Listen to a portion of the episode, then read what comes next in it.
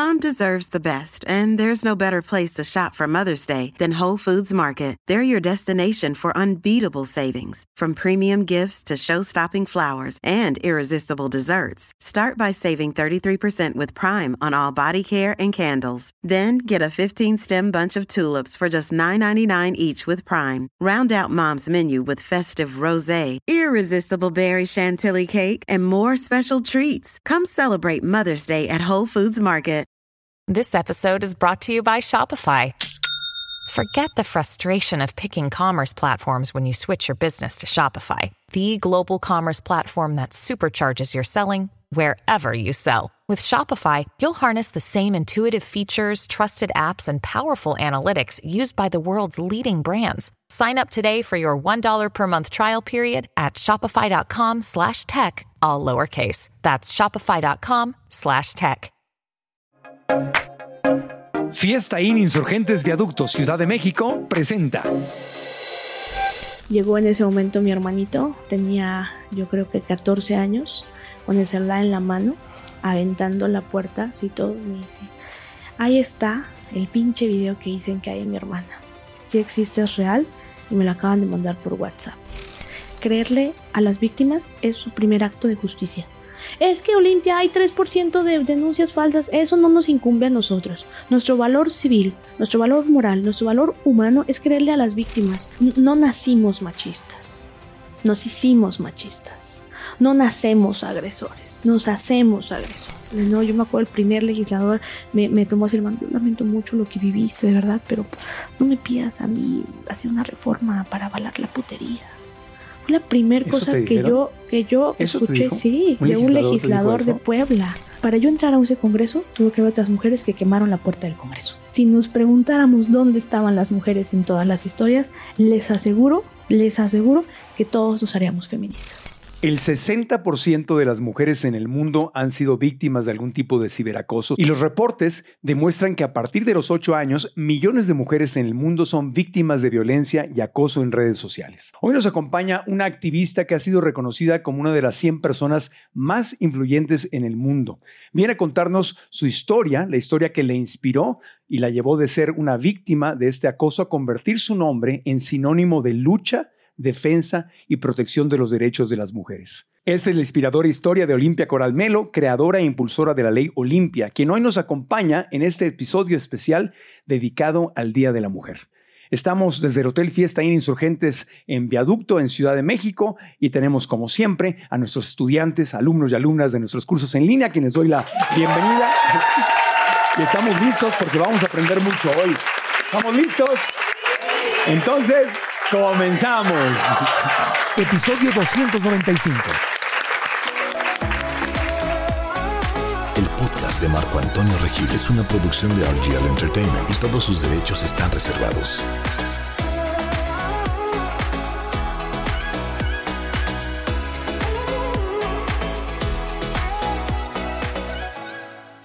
Olimpia Coral Melo es activista, feminista, conocida en el mundo entero por la ley Olimpia que protege a las víctimas de violencia sexual digital. Fue reconocida como una de las 100 personas más influyentes del mundo en 2021 por la revista Time. La ley que lleva su nombre ha protegido a miles de mujeres y hombres en todo el mundo. En 2023 fue aprobada también en el Congreso de Argentina y se discutió en el Congreso de Honduras, Ecuador y también se está discutiendo en Los Ángeles, California. Olimpia Coral Melo está en el podcast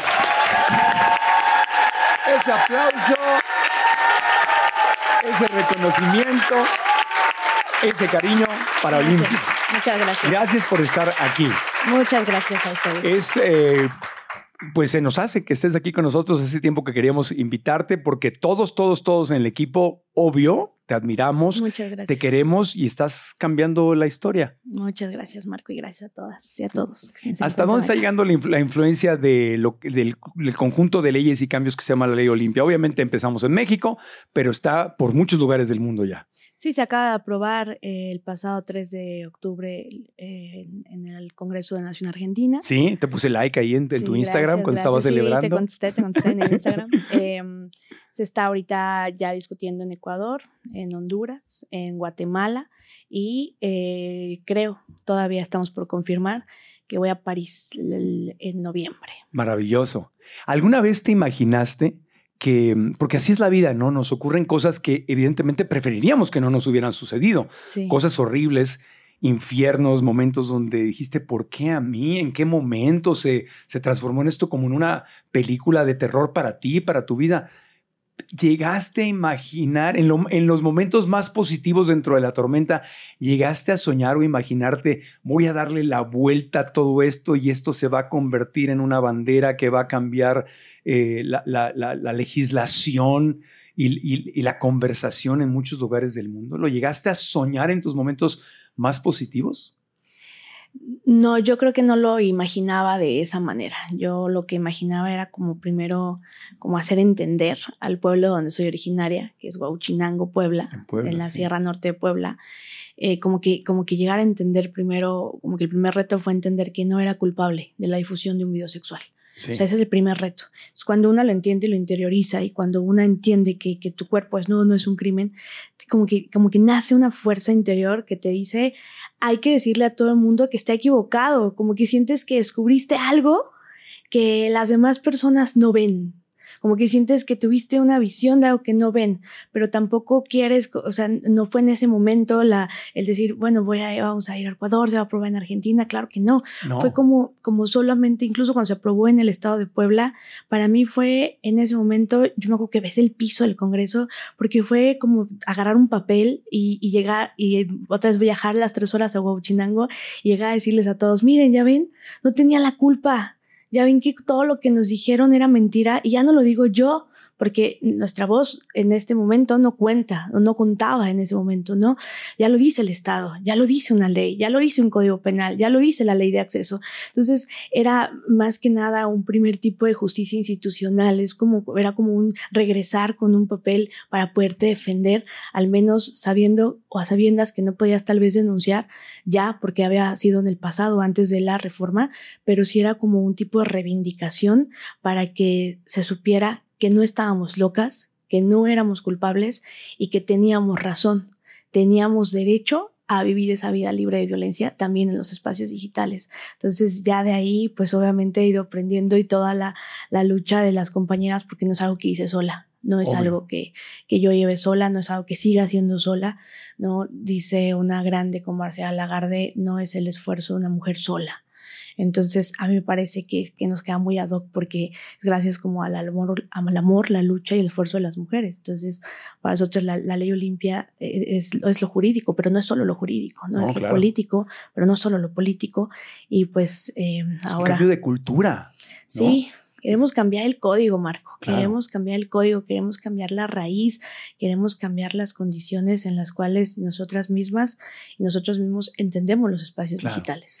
Claro, y, claro, el espacio digital es, una, es un reflejo de la vida del mundo físico, porque tú hablabas aquí de esa palabra tan fuerte que es la culpa, ¿no? La culpa en un sistema patriarcal eh, de, cientos de miles de años o de millones de años del desarrollo del ser humano, donde desde nuestros orígenes es un sistema patriarcal que se ha reforzado a través de la educación tradicional en las escuelas, de los medios de comunicación, de las religiones, no todas, pero la mayor parte de las religiones, por lo menos las que conocemos de este lado del, del mundo, donde se refuerza y se refuerza y se refuerza por hombres y por mujeres que la mujer es culpable. Claro. Y que cuando sucede algo, es tu culpa, mijita, pues ¿para qué hiciste eso? ¿Por qué lo andas haciendo? Hace poquito tuvimos un episodio que, bueno, tú, nos conectamos en Instagram para hablar esa semana de ese episodio con Ale cuando lo tuvimos aquí. Y con gran tristeza observamos mi equipo y yo en nuestras redes sociales, la, eh, la gente que sigue este podcast y todo, que mucha gente le dijo a Alejandra, aquí en este, en este espacio, le estaban diciendo, ¿Para qué te ¿Para qué, compartiste las fotos? Pues ¿para qué te las tomaste? Pues es tu culpa, tienes que asumir tu responsabilidad. Y yo decía, no puede ser. Esto es en nuestra comunidad. Sí. Entonces, ¿qué le duran las otras comunidades? Me explico, es gente que a lo mejor, en fin, ya sabes. yo que, te imagínate, em, yo lo hago con esta, con, esta analogía, ¿no? Em, a pesar de que en los delitos, ¿no? Por ejemplo, vamos a tomar de ejemplo el Código Penal. En el Código Penal existen delitos básicos, ¿no? Y existen delitos dolosos, y existen delitos graves, y existen delitos por categorías. Si nos vamos a una categoría, por ejemplo, en el robo, ¿no? En la categoría del daño a tu, a, a tu propiedad, ¿no? Cuando te roban algo, y una persona es robada, una, persona es asaltada, una persona es despojada de, de, de, sus pertenencias, lo que haces cuando llega esa persona a casa, lo primero que dices es, te robaron, Marco, ¿estás bien? ¿No? Bueno, no te preocupes, lo primero que hacemos es decirte, ¿estás bien? Al menos fue material, decimos, y tu vida está bien no te preocupes, ya después decimos, ¿para qué pasó por ahí? ¿Por qué caminó por ahí? ¿Para qué no me habló? ¿Por qué no mandó su ubicación? Ese tipo de cosas, pero lo primero que hacemos, sin que nadie nos lo enseñe, es la contención emocional hacia una persona que está viviendo un momento difícil y de una evidencia y de un delito que está completamente delineado. Pero fíjate cómo cambian las cosas cuando son sexuales. Catálogo de delitos sexuales, acoso. Pues es que para qué ibas vestida así, por eso te están acosando violación, pues que también mira, te quedaste inconsciente hasta, la, hasta esta hora de la fiesta, tú tienes la culpa, difusión de contenidos no consentidos o violación a la intimidad sexual. ¿Para qué te dejas grabar? ¿Para qué compartes? Nos damos cuenta cómo, ¿no? Desde los inicios, desde las historias, desde las percepciones, a pesar de que lo diga la ley, las insinuaciones y las percepciones sociales y políticas nos llevan a las personas a que cuando es mujer y es sexual, porque claro que es un tema de género, no podemos seguir argumentando y diciendo que todos nos puede pasar, hombres y mujeres por igual, no, ni más. Vamos en una calle ahorita saliendo aquí afuera de viaducto, tú y yo caminando, en la calle de la derecha, tú en la calle de la izquierda, yo. ¿A quién van a acosar primero? ¿A quién pueden, a, ti, a mí nos pueden asaltar, nos pueden golpear, podemos vivir en esta América Latina desigual, pero en la calle donde voy yo, además de todo eso, me pueden meter un dedo a la vulva o me violan. Si tenemos hijos en casa, entenderíamos que tenemos un hijo y una hija, ¿a quién tienes miedo que primero le pase un episodio sexual? A tu hija. Entonces, todas esas condiciones, desgraciadamente, marcan que aunque en las leyes, fíjate como cuando es sexual y somos mujeres, siempre somos culpables. Claro. Ahora, hoy vemos a una Olimpia, eh, todos lo comentamos, o sea, nos, encanta la forma en que, hablas, o sea, te has convertido en una activista profesional. O sea, y qué bueno, qué hermoso.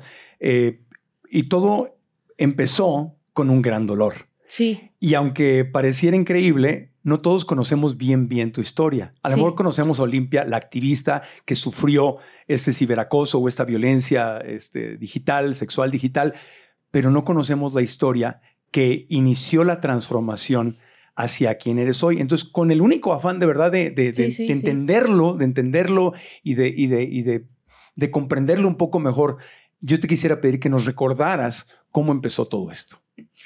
Bueno, yo soy hija de Josefina, soy nieta de Teresa, soy bisnieta de Olimpia, soy tataranieta de Leonila, soy tataranieta de Pánfila, soy hermana de Abigail, soy originaria de Huauchinango, Puebla, ahí nací, ahí crecí.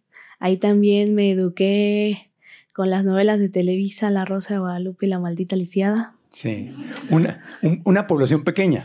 Sí, en ese momento 80 mil habitantes. Ah, no, no tan pequeña. sí, sí, 80 mil habitantes. habitantes, pero en, una, en un territorio grande, ¿no? Extenso, en donde hay 38 em, comunidades indígenas hablantes náhuatl. Entonces, a pesar de que parece una población muy, muy amplia, desgraciadamente las condiciones de desigualdad, las condiciones de provincia, las condiciones de ser, pues, este, alejados, ¿no? Del centro, eh, marcan, por supuesto, una cultura diferente a las mujeres que nacimos, crecimos o vivimos en la ciudad, a las mujeres que nacimos, crecimos o vivimos en el pueblo.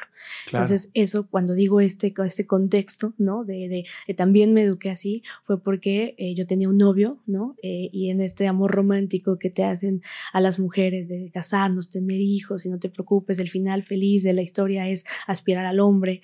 Y, lo menciono porque es un antecedente importante para saber cómo haces a veces cosas con placer y no para complacer, ¿no? Para complacer y no para complacer, ¿no? Y entonces, eh, en ese momento yo tenía una pareja de estos novios de los que también yo, como muchas mujeres, amabas, confiabas, o sentías que amabas, o sentías que confiabas. También eh, me llegué a pelear, claro que con otras mujeres por el novio, y claro que también llegué a llamarles de todo, y también llegué a decir, es que me lo quitan, ¿cómo no? Así también todo lo que nos rodeaba, todo, todo era eh, pelearnos por el hombre, ¿no? Para aspirar a tenerlo como parte importante de nuestra felicidad y nuestra media naranja, y todas esas construcciones hacen que desgraciadamente una eh, no haga acuerdos y una no entienda nuestro papel en, esta vida como protagonistas de nuestras propias historias. ¿no? Ahora ya lo sé, pero no lo sabía. Y entonces este novio, que además yo ya vivía violencia en el noviazgo con él, pero tampoco sabía identificarla, eh, eh, no, no, lo sabes decir porque no, no es como que te lo explican, es como que hay, hay algo ahí que lo expliquen. ¿Era violencia verbal, violencia física? Era, era, era, era de todo, ¿no? Eh, había violencia verbal, había violencia física, no, digamos, no extrema, pero al final del día sí hubo violencia física, había violencia psicológica, mucha violencia psicológica. Entonces eso hacía que pareciera que a las mujeres nos hacen un favor al andar con nosotras, ¿no? Así como que, ah, bueno, pues tú, ¿por qué? Porque te hacen creer ciertas cosas. En esa edad tenías 17 años, o sea, 16, 17 años cuando empecé a andar con él. ¿Y lo veías normal? Claro. O sea, que él sea violento, ni siquiera lo calificabas como violencia, probablemente. No. ¿Es así son los hombres? No, además es como la forma en como tú eres la iglesia, las demás las capillitas, hija, ya llevas tanto tiempo con esa persona, hay que, hay, hay, que seguir. ¿Por qué? Porque en este mundo donde te rivalizas con otras mujeres para aspirar al regalo, al premio, al casarte y tener hijos, al ser la elegida, en un mundo donde, donde no nos elige o nos ponen en segundo plano, en un mundo donde las niñas chiquitas, cuando vamos a, a, reconocer a una líder o a una persona, no fue la primera presidenta de nuestro país o la primera ministra o la primera mujer que llegó al espacio, sino yo, por ejemplo, la primera mujer que vi en un nicho, en un lugar privilegiado, fue cuando fui a cambiar la, la, la llanta a la vulcanizadora con papá y tenía seis años y vi a una mujer semidesnuda en un calendario de la cultura porno fue cuando entendí eso es ser mujer. Así es como nos visibilizan, así es como nos defienden, así es como nos ponen en un lugar privilegiado y eso es ser la mujer, la buena mujer, con nuestras características eh, este, hegemónicas de belleza, pero además así es como te ponen en un lugar importante. Entonces, todo ese tipo de cosas las menciono porque son importantes para hablar de la violencia sexual y para hablar de la, de la violencia digital que se vive, que es una extensión obviamente de esto. Entonces, pues yo era esa niña, esa niña con todas las circunstancias, esa niña con todos sus saberes, y con todas esas arraigos culturales también, ¿no? Y entonces, entre tantas cosas, él me dice, vamos a grabarnos teniendo, ah, teniendo relaciones sexuales. Llevaban varios años ya. Sí, ya, ya, ya, ya llevábamos varios años. Y él te decía que esperaban que se iban a casar. Pues sí lo hablábamos, este, la verdad es que hay recuerdos muy vagos, ya tomo de eso, como que decidí hacer a un lado mucho, como que mucho esa, la íntima de la relación, como que yo lo veo a, raíz de lo que pasó, ¿no? ¿Él tenía tu edad más o menos? No, él era más grande que yo, seis años. Seis años. Sí, sí, él era más grande que yo. Entonces, em, bueno, él me dice, bueno, vamos a, a, grabarnos teniendo relaciones sexuales. Yo la verdad es que al principio sí lo super dudé, no es algo que a mí me gustara, no es algo que yo dijera, híjole, sí quiero, ¿no? Y lo, lo digo y lo menciono porque justamente hay una romantización de esto, ¿no? Ya hay ley Olimpia, ya hay sexting inseguro y, y vámonos por partes. Una prueba de amor, si vamos, tengo que ceder a lo que me está pidiendo. Pero es como cuando tú lo mencionabas hace rato, es una extensión de, de lo que pasa en el espacio offline. A ver, si hacemos una preguntita ahorita entre todas, el público, que recordáramos un poquito la primera vez que tuvimos nuestra relación sexual. La primera vez, la primerita, la primerita. ¿Fue sin tabú? ¿Fue sin estigma? ¿Fue con educación sexual? Tuvimos, bueno, si, si, si, se tenía relaciones sexuales hoy en día en la actualidad, rompe los canones, rompe los patrones de conservadurismo, es decir, hazlo por placer, no por concebir, no por lo que nos dijo la cultura este, eh, anterior. ¿Tuvimos placer? Es la pregunta. La primera vez, si fue así, la gran respuesta de la mayoría de las personas es no. Hay personas que me han dicho sí, pero bueno, son niños, niñas, adolescentes que tuvieron educación sexual en escuelas privadas y que tuvieron una condición de ventaja ante otras personas, ¿no? Y, y, cuando decimos la gran mayoría de las personas no, entonces si lo pasamos al espacio online, es, pasa exactamente lo mismo, pero ahora en la sexualidad digital, la sexualidad online. La diferencia es que aquí no solamente están dos personas, sino aquí además hay un tercer ojo, las empresas, las industrias, las plataformas, las redes sociales y nuestros teléfonos celulares o cualquier otra tecnología. con, pasando en esto, ¿no? Para regresar un poquito al, por qué lo menciono, pues porque al final del día esto de tener relaciones sexuales se vuelve otra vez a la frase, hacemos cosas para complacer o por, o por, o por placer. Y la gran mayoría, desgraciadamente, si nos empezamos a preguntar a las mujeres en los datos que hay, por ejemplo, en México, siguen habiendo mujeres violadas cuando llegan sus maridos en las noches. ¿Por qué? Pues porque eres mía, mi vieja, mi esposa, tengo derecho sobre ti. Siguen mujeres este, que quemadas, eh, como Estela en Huachinango, que le aventaron eh, siete litros de, aceite en el cuerpo y le quemaron todas por no servir un plato de arroz. Entonces, este es el escenario que tenemos. No podemos seguir pensando, de, pero tú quisiste. O sea, es, fue con un consentimiento real, autónomo, independiente. ¿Hubo deseo para empezar? ¿O fue porque, nos, fíjate lo que pasó en mi cabeza en ese momento? No estoy segura, no lo quiero hacer, pero si no lo hago, otra lo va a hacer y me van a ganar. Lo voy a perder. Exacto. Me va a rechazar. La rivalidad que nos enseñaban entre mujeres, a ser rivales todo el tiempo, a odiarnos, a no querernos y a pelear por aspirar al premio. O sea, entonces consciente o inconsciente, pero había miedo. El hombre, no, claro que hay miedo. Entonces no hay, una, no hay un consentimiento real, ni autónomo, ni independiente. Fue una decisión tomada, como la gran mayoría, cuando tuvimos nuestra primera relación sexual. La neta, vamos a ser sinceros, la tuvimos con toda esta presión, tanto de hombres en la masculinidad hegemónica, de ándale, güey, para que te hagas hombre, órale, que no, tanto a las mujeres, para entender que incluso había mitos como se te van a hinchar las caderas y te vas a poner más bueno. O sea, son cosas que yo recuerdo de la prepa, por ejemplo. Entonces, todo este tipo de cosas también influyen en el sexting, también influyen en las relaciones sexuales a través de las tecnologías y yo fui una de ellas. Ahora lo sé identificar. Ese momento en que tomas la decisión es, entra en juego todo ese todo este contexto, toda esa programación que está en tu subconsciente, todo lo que oíste en las canciones, en las novelas, en la familia, en la escuela, todo, todo eso hace presión para llegar ahí. Claro. Y ahí tu mente es, empieza, es ¿Lo hago o no lo hago? Entonces ahí está el primer argumento para entender que incluso pues no, las mujeres no tienen la culpa por dejarnos grabar, ¿no? O sea, desde ahí ya puedes entenderlo. Entonces, cuando él me dice, vamos a grabarnos, él hace cuenta que, bueno, ese es el celular él tomó el celular de esta manera y lo grabó así, o sea, de modo que eh, su cara quedaba atrás del, de la, cámara, ¿no? Y él solo me, graba a mí, ¿no? Em, este video de un minuto con 30 segundos, en ese momento, pues lo, lo, lo grabamos, se quedó.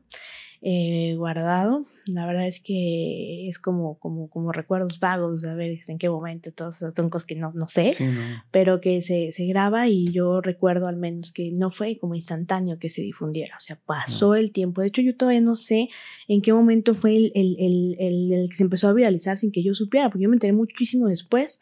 Fue un, una, ya me había dicho una amiga así, oye, viste que hay un video de ti. ¿Él lo subió o, lo compartió en un grupo de WhatsApp? Pues mira, no, no, no puedo yo adjuntar, este, lo subió él directamente él, pero no le quito la responsabilidad por lo que voy a contar, ¿no? Pero em, al final del día no, no puedo argumentar algo estricto, pero pero sí es su responsabilidad completa. Obvio, porque él con alguien lo tuvo que haber compartido. Entonces, entonces bueno, este video, después de, algún tiempo, yo cuando me entero de este video, yo ya había tenido como insinuaciones de otras amigas, oye, fíjate que hay, que dicen, y yo lo empecé a buscar, y me acuerdo que incluso le hablé y le dije, oye, fíjate que dicen que, no, no pasa nada. Seguían siendo novios. E, era una relación complicada. Terminábamos, empezábamos, y así, así nos andábamos siempre. Él, él, él, siempre era muy, este, como que andaba con, con, más mujeres y eso a mí, a mí me, provocaba el hecho de rivalizar con otras mujeres, ¿no? Creo que eso es una de las cosas de las violencias, de las que, de las que te ponen en, ese marco de, de, de, de decisión, ¿no? Em, y ya después, bueno, eh, entre eso yo le hablé, ¿no? Y dije, oye, fíjate, ¿qué dicen? dice, a ver, déjame buscar. Según él buscó y que los dos, no, no hay nada. Entonces yo quedé descansando unos meses, no hay nada. Pero el día que me entero bien y el día que lo veo fue cuando una vez en Facebook justamente había una página que para efectos de entendernos era una página de packs y de nudes, pero que yo em, solicito, promuevo, este, mantengo firme que no son páginas de packs o de nudes, son mercados de explotación sexual digital. Claro. Entonces había un mercado de explotación sexual digital que se llamaba Rola las Huauchinango que tenía eh, 60 mil miembros en un, en un, municipio con casi 80 mil, 60 mil, eran un montón, casi el 100% de la sociedad. Ahí había amigos, había amigas, había políticos, había servidores públicos, había vecinos, había familiares, de todo había ahí. Yo no sabía que existía. Yo me enteré que existió cuando yo me etiquetan en una publicación que decía, yo tenía yo montaba antes a caballo, yo era escaramuza charra a mí, mi, pasión segunda son los animales, ¿no? Ahora tengo mis críticas sobre muchas suertes charras y sobre todo lo que pasa con los animales, pero en ese momento yo tenía una foto vestida de mí, vestida de escaramuza, con mi vestido, mi sombrero, encima de una yegua, en el lienzo charro de Bochinango. Yo tenía esa foto de mi foto de perfil de redes sociales, de Facebook. Y entonces alguien toma esa foto de perfil la sube a ese mercado de explotación sexual digital y pone la siguiente frase. ¿Alguien quiere ver cómo monta de verdad? A los 500 likes subimos su video sexual. Hashtag Olimpia, la gordibuena de Huachinango. Entonces no fue como que lo subieran, lo ofertaron para que hubiese muchísima más expectativa y no se juntaron esos 500 likes en dos días, se juntaron en menos de una hora. Entonces mi primer reto fue pelearme como con la gente de manera privada, por favor, quita tu like, ayúdame para que no lo suban, con gente que yo conocía, ahí conocí amigos y desconocí amigos, conocí amigas y desconocí amigas, conocí familia y desconocí familia, vecinos, amigos, el señor de la tienda, todo mundo o sea, y además vivo en la calle principal, en el primer cuadro de la ciudad, en, el pueblo. Siempre fui una niña muy, muy despierta, muy activa. Juntaba yo útiles escolares en, los agostos para regalarlos, juntaba yo ropa en las diciembres para, o sea, yo era una niña de, ese, de esa niña, de las niñas que eran muy parlanchinas, muy habladoras, que siempre este, me vestía de Gloria Trevi cuando era chiquita para bailar, o sea, era yo esa niña habladora. Y esa niña habladora de repente pues era una niña que ya, hola Paco, esa era yo. Y de repente, pues era una mujer conocida. Entonces, por eso la expectativa fue muy, ¡úrale, qué! Sí, vive acá. No solamente publicaron la fotografía, dónde vive, quiénes son mis papás, a qué se dedican, qué venden, qué hacen, cuáles son sus redes sociales, a dónde estudió, qué hizo y cómo en ese momento se juntan los likes, suben por primera vez el video, porque lo subían y lo bajaban, suben por primera vez el video. Y entonces, como no se veía mm, la persona, el hombre con el que estaba, solo me veía yo. Entonces, el segundo juicio social fue, se acostó con todo mundo, porque ¿quién es? ¿Quién es el tipo? Quieren saber quién es, como cuando vas a la calle y vas sola, no, voy con Juanita y voy con Lorena, ah, van solas, no, voy con Juana y voy con Lorena, no, van solas, llévate a tu hermanito para que no vayan solas. Necesitamos la presencia de un hombre siempre para no ir solas, para ir acompañadas, para ir seguras, para ser. ¿Sabes? Y entonces en ese momento, como no tenía yo la imagen del hombre, por eso siempre hablo de lo grabó así, porque fue el primer juicio social al que me enfrenté, el, de se acostó con todo el mundo, me acostaron con todo el mundo, me acostaron con, eh, si trabajé aquí, eh, fue acá, si estuvo acá, seguramente así, bueno, me inventaron tantas cosas que pasaron personas que ni siquiera me conocían. Y entonces ir leyendo todos esos mensajes era un terror psicológico que inunda todo tu cuerpo que inunda tu piel y que además tú, tú quisieras regresar el tiempo y decir, sí, sí, es que sí soy yo, ¿cómo niego? O sea, las primeras veces, claro que lo negaba y decía, no soy yo, mi familia no sabía y no soy yo. Em, se empieza a viralizar este video y se empieza a hacer más, más amplio con cada persona, no con el origen, sino con cada persona que lo descargó, que lo subió. Y entonces una serie de cómplices, copartes y pesipartes le empiezan a subir a otros espacios de mercados de explotación sexual que le llamamos páginas porno, ¿no? Como Pornhub, como X videos, como todas los que existen, todos, toditos, toditos, yo los conozco. Al menos yo me llegué a contar que estuve en 14 páginas eh, porno de 14 países diferentes. Yo ahí, así es mi cuenta que hacía yo, porque entonces empezaba a hacerse toda esta célula cancerígena digital que se empezaba a viralizar y no podías parar. No eras más que para el algoritmo un cuerpo desnudo que pueda ser violado con cada like, con cada compartir, con cada me divierte, con cada comentario y a la vez todo mundo te violaba sin ni siquiera tocarte, sin ni siquiera penetrarte, sin ni siquiera tener, tener tu cuerpo físico para que a través de ese video sexual tú solo fueras una cosa como un cuerpo con hoyos para, para, para joder, para, para meterse, para infiltrarse en ti y no podías defenderte. Nunca leí un solo comentario que dijera, eso es un delito. Jamás leí un solo comentario que dijera, oye, ¿y el agresor por qué lo subió? Pues ni siquiera tenía nombre de agresor es el valiente que lo subió, órale, qué chido, ¿para qué lo hizo? Por puta, por zorra, por mala, ¿para qué se deja grabar? Sí, quémela, sí, ahóguenla, con este doble discurso además moral, porque por un lado, cuando, cuando, cuando pagan por sexo, cuando, cuando nos hipersexualizan, ahí sí está bien que enseñemos el cuerpo, pero cuando es este sentido, quémela por su cuerpo desnudo, te das cuenta como, como esta, estas circunstancias graves en las que se nos pone siempre a las mujeres, entonces yo tampoco lo entendía y, y, pasaron tiempo, yo eh, me, me, dormía y me levantaba con esa sensación de las que quienes estén escuchando este podcast y quienes estén viendo, yo estoy segura que las que lo vivieron, eh, no sé, es como, como explicarlo físicamente, o sea, te duermes con una sensación, con llorar en, en, las, en, las, en las almohadas de tu cama, pero con una sensación de nervios todo el tiempo que te invaden y que, y que las vuelvo a sentir ahorita que te estoy platicando y que de repente al otro día lo primero que haces es agarrar la computadora para ver cuántos likes se fundieron, a ver si ya lo bajaron, a ver si ya lo subieron, a ver cuántos más. Entonces, como cada día va creciendo más, cada día tú te vas haciendo menos. Cada día tú te vas haciendo más chiquita, cada día vas perdiendo más tu valor y te la vas creyendo. Te vas creyendo que eres la puta, la mala, la culpable, la cuerpo desnudo, la gordibuena de Chinango, ¿no? Y entonces eso te colapsa la mente, te viola tu movilidad, dejé de salir a la calle, dejé de eh, eh, ir a la escuela, dejé de ir al trabajo, dejé de ir a la tienda, dejé de salir, no, no quise salir. Mi mamá creía que yo no salía porque estaba, acaba yo terminar con el novio, está deprimida, no con el novio. Yo decía, sí, que eso piensen. Viola tu derecho al internet, te quieres quitar de todas tus redes sociales, quieres salirte de todos lados, ya no puedes más vivir en ese momento que aunque sea virtual, es un momento, es como si te pusieran en un cuarto y todo el mundo te está afectando y no te puedes salir de ahí, ¿no? Viola además eh, tus derechos a tu libre personalidad, a tu identidad.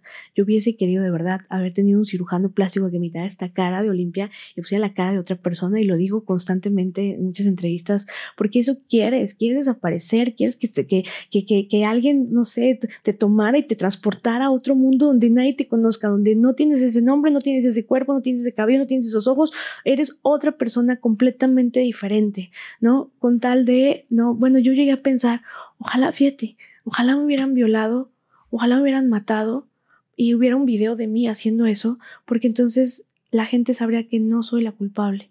Pero cuando hay un video que yo consensué, como hay un video que yo hice con mi pareja y no me está torturando, sino estamos haciendo relaciones sexuales, yo tengo la culpa. Entonces yo asumí esa culpa la asumí completamente y fue justo lo que me llevó a mí a, mis tres intentos de suicidio.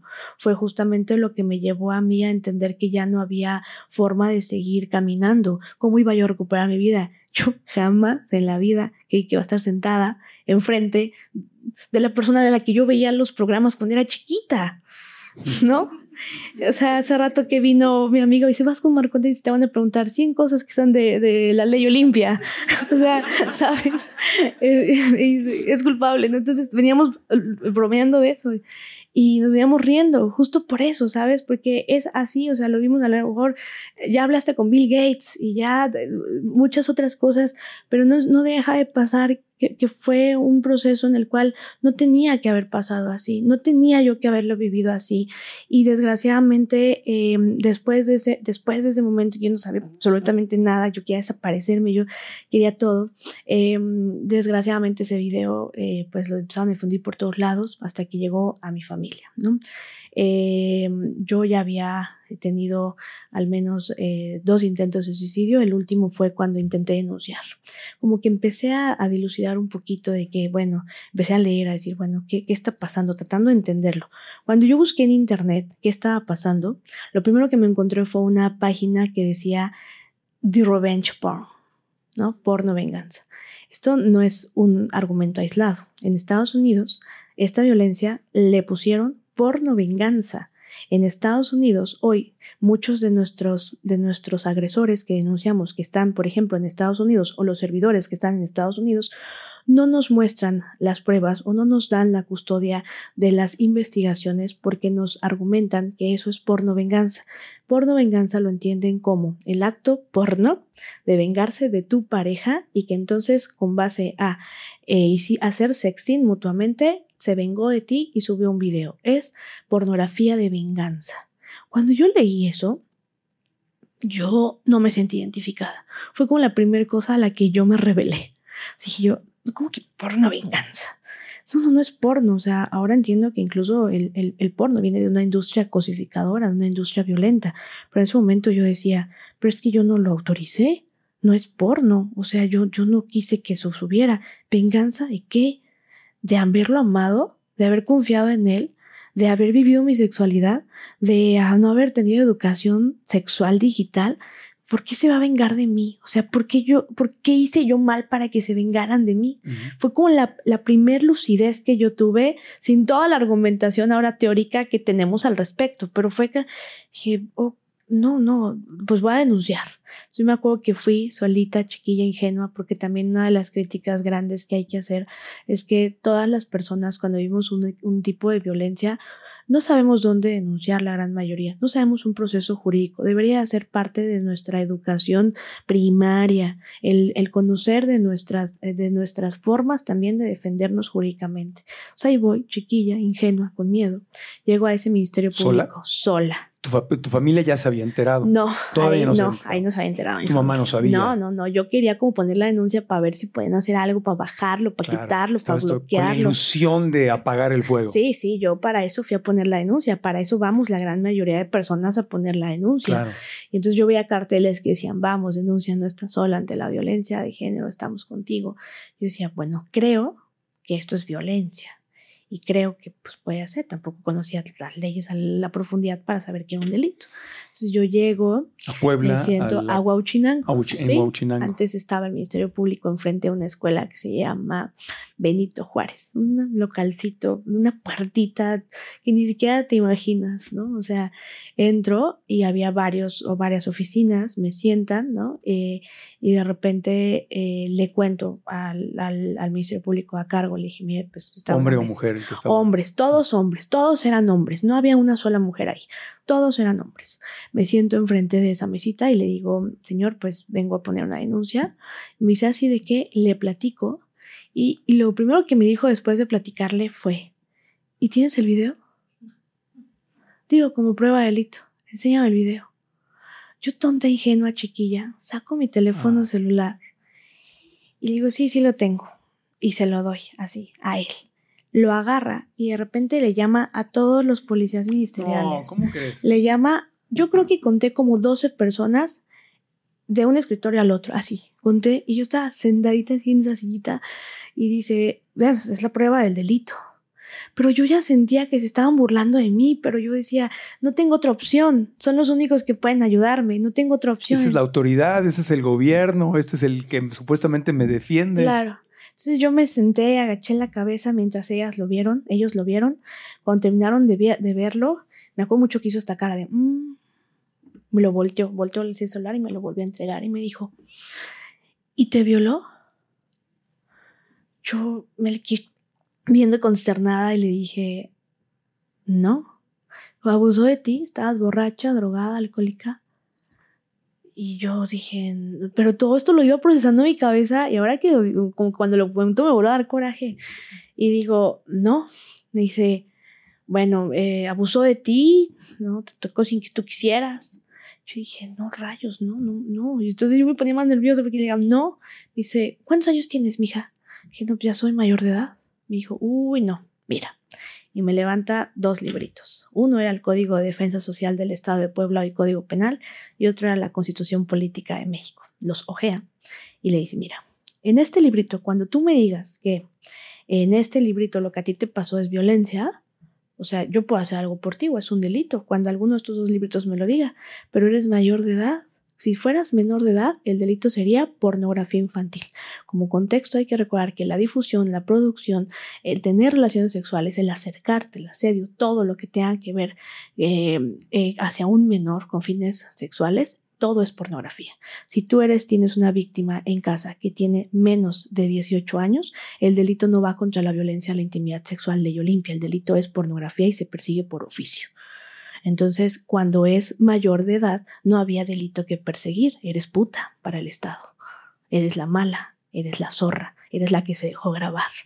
Entonces, ante esa situación, me pregunta, ¿eres menor de dije, no, ya soy menor de edad. Mm, no, cuando, estos, cuando en estos libritos a mí me llega a decir que lo que te pasó es delito. Pero cuando se tomó el video, sí eras menor de edad. No, cuando se tomó el ah, video yo creo que ya tenía, ya había cumplido 18. sí, sí, sí, sí, Entonces ni por ahí había. No, no, ni por ahí había posibilidades. Entonces, eh, vaya, yo empecé una relación con él antes, pero no, no, o sea, no para nada. Claro. Entonces, eh, pues sí, cuando me dice esto, cuando a mí me diga aquí, yo puedo hacer algo por ti. Entonces termina la frase diciéndome, vete a, a tu casa que te eduquen bien, yo no puedo hacer nada por ti. Ese día yo me salí de esa calle, Ah. caminé, caminé, caminé, caminé, en, el- en, en medio entre la, de- entre la caminada a mi casa, ¿no? Que son aproximadamente unos dos kilómetros caminando, yo creo, más o menos. eh, había un puente que se llama la subestación y fue ese día la última vez que yo eh, tuve una crisis eh, y sí intenté aventarme, me acuerdo que interrumpió, es un, dejó por la nada una persona en ese momento que yo conocía y me senté a llorar y me senté a derrotarme y, y, y me y todo me acuerdo que esa persona para darme alivio me dijo, bueno, pero no te preocupes, se va a pasar. Se nos va a olvidar a todos. O sea, no había un es delito, es una violencia, o no te preocupes, no tienes la culpa. Era como de ya la regaste, pero no te preocupes, ¿sabes? Ese era el papel que teníamos las víctimas de esta violencia antes de la ley Olimpia. Era, pues sí, bueno, no te preocupes, estoy aquí porque te quiero mucho, pero pues, pues ¿tú a qué te dejas grabar? ¿Crees que es demasiado tarde para alcanzar tus sueños? ¿Sientes que no tienes el control de tu vida? ¿Te preocupa no estar aprovechando todo tu potencial? Si es así, es posible que tu diálogo interno, es decir, la vocecita en tu cabeza, te esté haciendo daño. Soy Marco Antonio Regil y quiero invitarte a cambiar la historia que tu mente te está contando para alcanzar todas tus metas. Tengo más de 35 años de trayectoria en la carrera de mis sueños y he ayudado a miles y miles de seres humanos a lograr sus objetivos. Tú puedes ser una de estas personas. Inscríbete a la masterclass gratuita, descubre si tu mente es tu amiga o es tu enemiga. Los tres pasos para alcanzar tus sueños, incluso si crees que es imposible. Conoce los primeros pasos para co-crear la vida que anhelas. Inscríbete gratis y nos vemos en la clase. ¿Y qué pasaba por, por tu mente en ese momento? ¿Tu familia no sabía? ¿Habías acudido a la autoridad? ¿Estabas desesperada? ¿Ya no voy a poder detener esto? ¿No puedo hacer nada?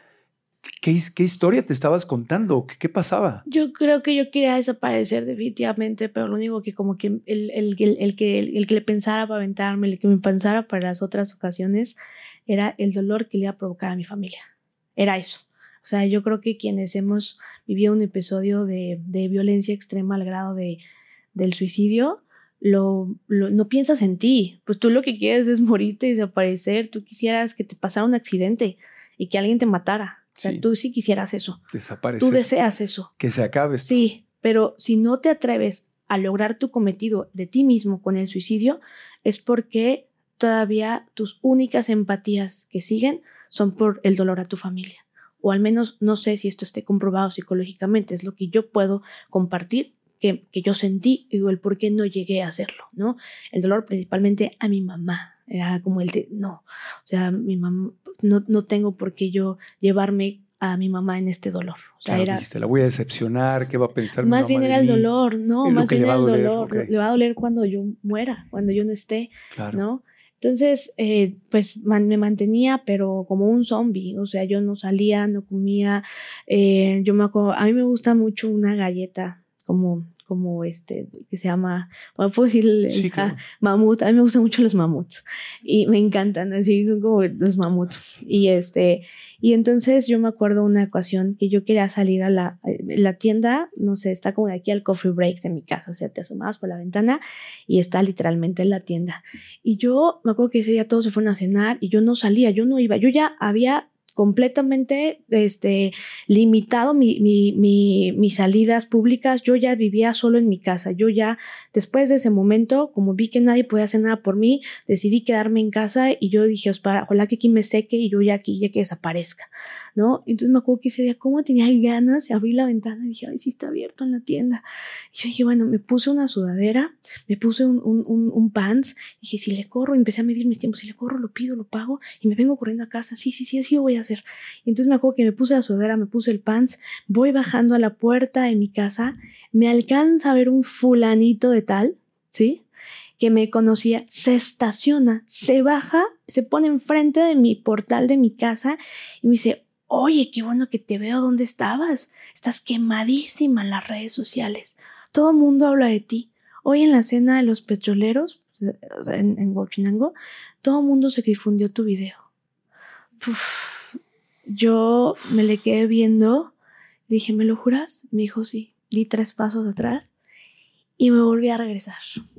Entonces, a partir de ese momento, yo ya no salía a la calle para nada. Yo quería ver a mi abuela y literalmente tenía que pasar el coche, ¿no? entrar a mi cochera.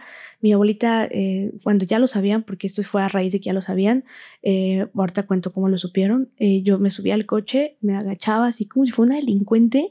Entonces mi abuela me acuerdo mucho que se esperaba fuera de su portón para abrirme y se metiera el taxi entonces yo pudiera bajarme para ver a mi abuela que vivía a unos 900, 950 metros donde yo vivía, ¿no?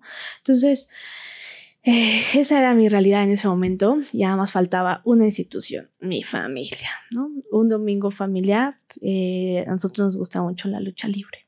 Entonces, me acuerdo que nos juntábamos y empezábamos para lucha libre y los domingos a ver películas. Entonces, un domingo familiar llegó mi mamá, llegamos todos, estábamos todos sentados. Yo sí fui al domingo, había palomitas, y todo, me senté devastada.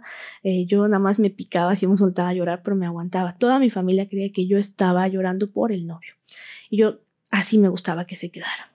Llegó en ese momento mi hermanito, tenía yo creo que 14 años, con el celular en la mano, aventando la puerta, así todo, me dice, ahí está el pinche video que dicen que hay en mi hermana. Si existe es real y me lo acaban de mandar por WhatsApp. Avienta el teléfono a la cama y entonces yo dije, no puede ser. Me abalanzo a la cama y le dije, no, me agarro el celular, se agarra el celular mi mamá y nos empezamos a forzajear mutuamente y se llama, a ver el video. Le dije, no mami, por favor, no lo veas. Me no, a ver el video. Le dije, mamá, por favor, no lo veas. Como buena mamá, me gana con su fuerza el teléfono y le pone play a ese video de un minuto con 30 segundos y lo empieza a ver en la parte superior de derecha de su cama, ¿no? Así, en la cabecera se sienta y yo no, yo no sé si lo veía o no lo veía.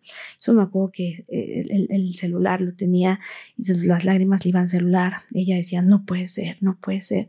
Yo me acuerdo que me fui, le di la vuelta a la cama, me linqué, puse mi manita encima del teléfono y le dije, mami, por favor, no lo veas. Le dije, no lo veas. Entonces yo devastada, con miedo, este, culpable, ahora decía, le estoy haciendo el mal a toda mi familia. Y, yo me quería morir. Y entonces yo me agaché, le lloré en su rodilla, me, agaché y le dije, por favor, perdónenme, perdónenme todos, perdóname tía, perdónenme mi prima, perdónenme todos, sí soy esa del video sexual, si soy esa gordibuena, si soy esa la que lo grabó, soy culpable, mami, por favor, ayúdame a morirme, ayúdame a irme del país. O sea, no, no, yo no fui una niña que, que tuviera el acervo de tener una visa, un pasaporte, ¿no? O sea, soy de una provincia, o sea, eso no es un acervo cultural de, de, de las mejoras de las periferias. Yo decía, ¿cómo me voy del país? Yo, para mí eso es algo carísimo. Eh, eh, este, me decía, mamá, ayúdame a matarme. Yo me acuerdo que le rogué a mamá, ayúdame a matarme, como porque si yo me muero, se acaba este problema, ya la gente me va a ver como, ah, bueno, pero ya se murió, ya, se acabó la contaminación de esta persona. Así te sientes como la contaminada, la mala. Para mí por eso esto del COVID-19, de encerrarte en tu casa, no fue la pandemia que a mí me atravesó directamente, ¿no? Y eso sin, sin minimizar, por supuesto, lo grande que fue, pero el quedarse en tu casa por una pandemia hoy la pandemia es ese machismo de la que vivimos. Hoy la pandemia es esta misoginia que vivo las mujeres, ¿no? Y que no se quita con una vacuna o con un cubrebocas.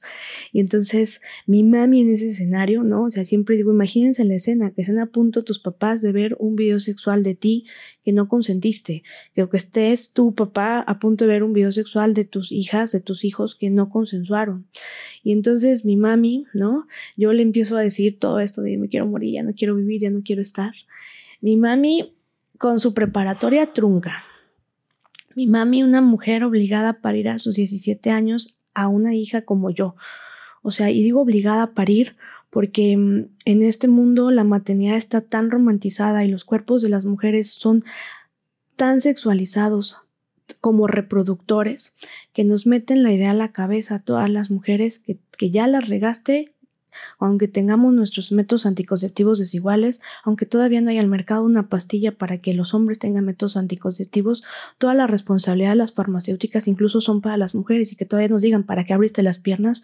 No, no, no, es que la despenalización del aborto no es un ideal, no es una religión, es una construcción otra vez de ver el cuerpo de las mujeres como la iniciativa privada para el Estado, para la sociedad y, y para, para la política Por eso es que digo, mi mamá una mujer obligada a parirme, porque fue una mujer que quería acabar su preparatoria, pero tuvo sus estudios truncos por mantener a una hija, una mesera de un restaurante, una abuela que toda la vida, y yo estoy muy orgullosa de mi abuela Tere, dedicándose a hacer pasteles, a hacer postres, una familia muy limitada, incluso mi abuela Olimpia, yo no conozco una tumba de ella porque éramos, eran tan pobres que no tenían una, una condición.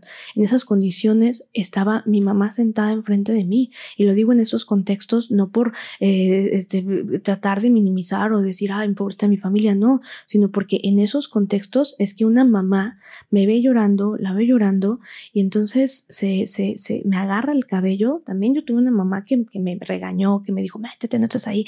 También tuve una mamá a la que de joven le dije, te odio. También yo todo por eso también lo viví, ¿sabes? Pero, pero ese era el contexto de esa mamá que no sabía, que no tenía ni redes sociales. Esa mamá me acaricia el cabello llorando y llorando yo. Y le dije, mami, por favor, perdónenme, perdónenme todos si soy yo la del video sexual. Me acaricia el cabello, me levanta la barbilla. Y le dije, yo me quiero morir, por favor. Me dice, a ver, tú quisiste que este video se difundiera. Tú querías, o sea, llorando, pero con fuerza. Tú querías que este video se difundiera. Me lo volteé a ver hacia, hacia arriba y le dije, no, mami, claro que no. Me dijo, dime, Tú querías que todo el mundo se enterara de este video. Tú lo grabas, dijiste, sí, sí, sí, que lo vean todos. Y yo, no, mamita, claro que no. Júrame por tu vida que tú no querías que este video se difundiera. Yo me volteé así y dije, me va a regañar, me va a regañar. Y le dije, no, pero te lo juro que yo no quería que se difundiera. Eso sí te lo juro. Y dice, ah, bueno. Entonces me levanta el brazo, me pone de pie delante de toda mi familia, llorando ella, llorando yo, todos ahí, ¿no? Y les dice a todos, entonces no es su culpa. Qué vergüenza me daría ver de ti un video robando. Diría, qué horror, mi hija es una ladrona. Qué vergüenza me daría ver de ti un video cometiendo un acto de delito. Diría, qué horror, mira, mi hija es una corrupta.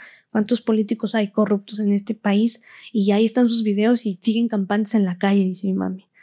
Me dijo, mi amor, qué vergüenza me daría ver de ti un video cometiendo un crimen. Yo diría, qué horror. Mi familia uno de los, pues, de los valores más importantes es que vemos si una persona es buena o mala con cómo trata a los animales. Entonces mi mamá me dijo, a mí si tuvieras un video robando, asesinando a tu perrito, dedicándote a, cruzar a tu perrita, este, que te dedicaras a la venta y compra, que fueras a los circos, a los toros, a los gallos, dijera, qué horror, mi hija es una agresora, le gusta divertirse por los animales y hay un video. Eso sí me daría mucha vergüenza, dijo mi mamita. Pero un video de ti, mi amor, un video de ti teniendo sexo, un video de ti cogiendo, me dijo un video de ti, eso a mí no me da vergüenza. Y entonces saca la frase icónica que jamás, Marco, jamás de mi vida voy a olvidar. Me dijo, mi amor, tú no hiciste nada malo. Todas y todos cogemos. Y entonces empieza a señalar a toda mi familia, te lo juro. Tu hermana coge, tu prima coge, tu papá coge, tu tía coge, cojo, mi amor, hasta yo cojo, dijo mi mami. La diferencia es que a ti te ven coger. Y eso no te hace una delincuente ni te hace una mala persona. Me dice, lucha, hija. Fue la primera persona que me dijo, porque tienes derecho a la intimidad. Yo en la vida había escuchado la palabra intimidad. Jamás, esa, e, ella fue la primera persona en mi mundo, en el mundo, que a mí me dijo, no es tu culpa. eso me cambió la vida. ¿Qué sentiste en ese momento? Eso me cambió la vida. A ver, eso para mí fue, fue mi primer acto de justicia el que tu propia mamá, la que creas que te iba a regañar, la que te creas que te iba a golpear, la que eh, tengo tíos puros hombres. Cuando llegué con mi abuela Tere, lo mismo. O sea, yo creí que ella también me iba a juzgar y me fui y le dije así. Me dijo, ah, sí, ya todos sabemos. Desconectaron teléfonos, desconectaron. Dijo, sí, mija, pero eso no te hace menor, hija. Tú, tú, así me dijo mi abuelita, tú chingale. Ella no acabó ni la primaria aprendió a leer y a escribir muy forzado a través de que tenía que hacer cuentas para vender sus postres. O sea, no, o sea, no, no, no es, no es así, no es como, no fue un momento fácil y cuando mi mami me dice que, cuando mi mami me dice que, que, que no es mi culpa, a mí en ese momento dije, ok, aquí puedo estar a salvo, tal vez un poco. Entonces fue la primera persona que me dijo, no es tu culpa, no estás sola, no, no, no te vamos a juzgar. Y entonces yo creo que por eso me mantuve viva. Eso es amor, Olimpia. Sí. Eso, eso es amor. Los Kleenex eran para ti, pero Me hiciste chillar. es que es que vengo de un proceso en el que no creas que yo también no quiero llorar, pero eh, quiero que cuando este podcast lo vean las niñas de la ESCA, que ahorita están denunciando, Quiero que lo vean y que sepan que no nos quebramos, que podemos salir.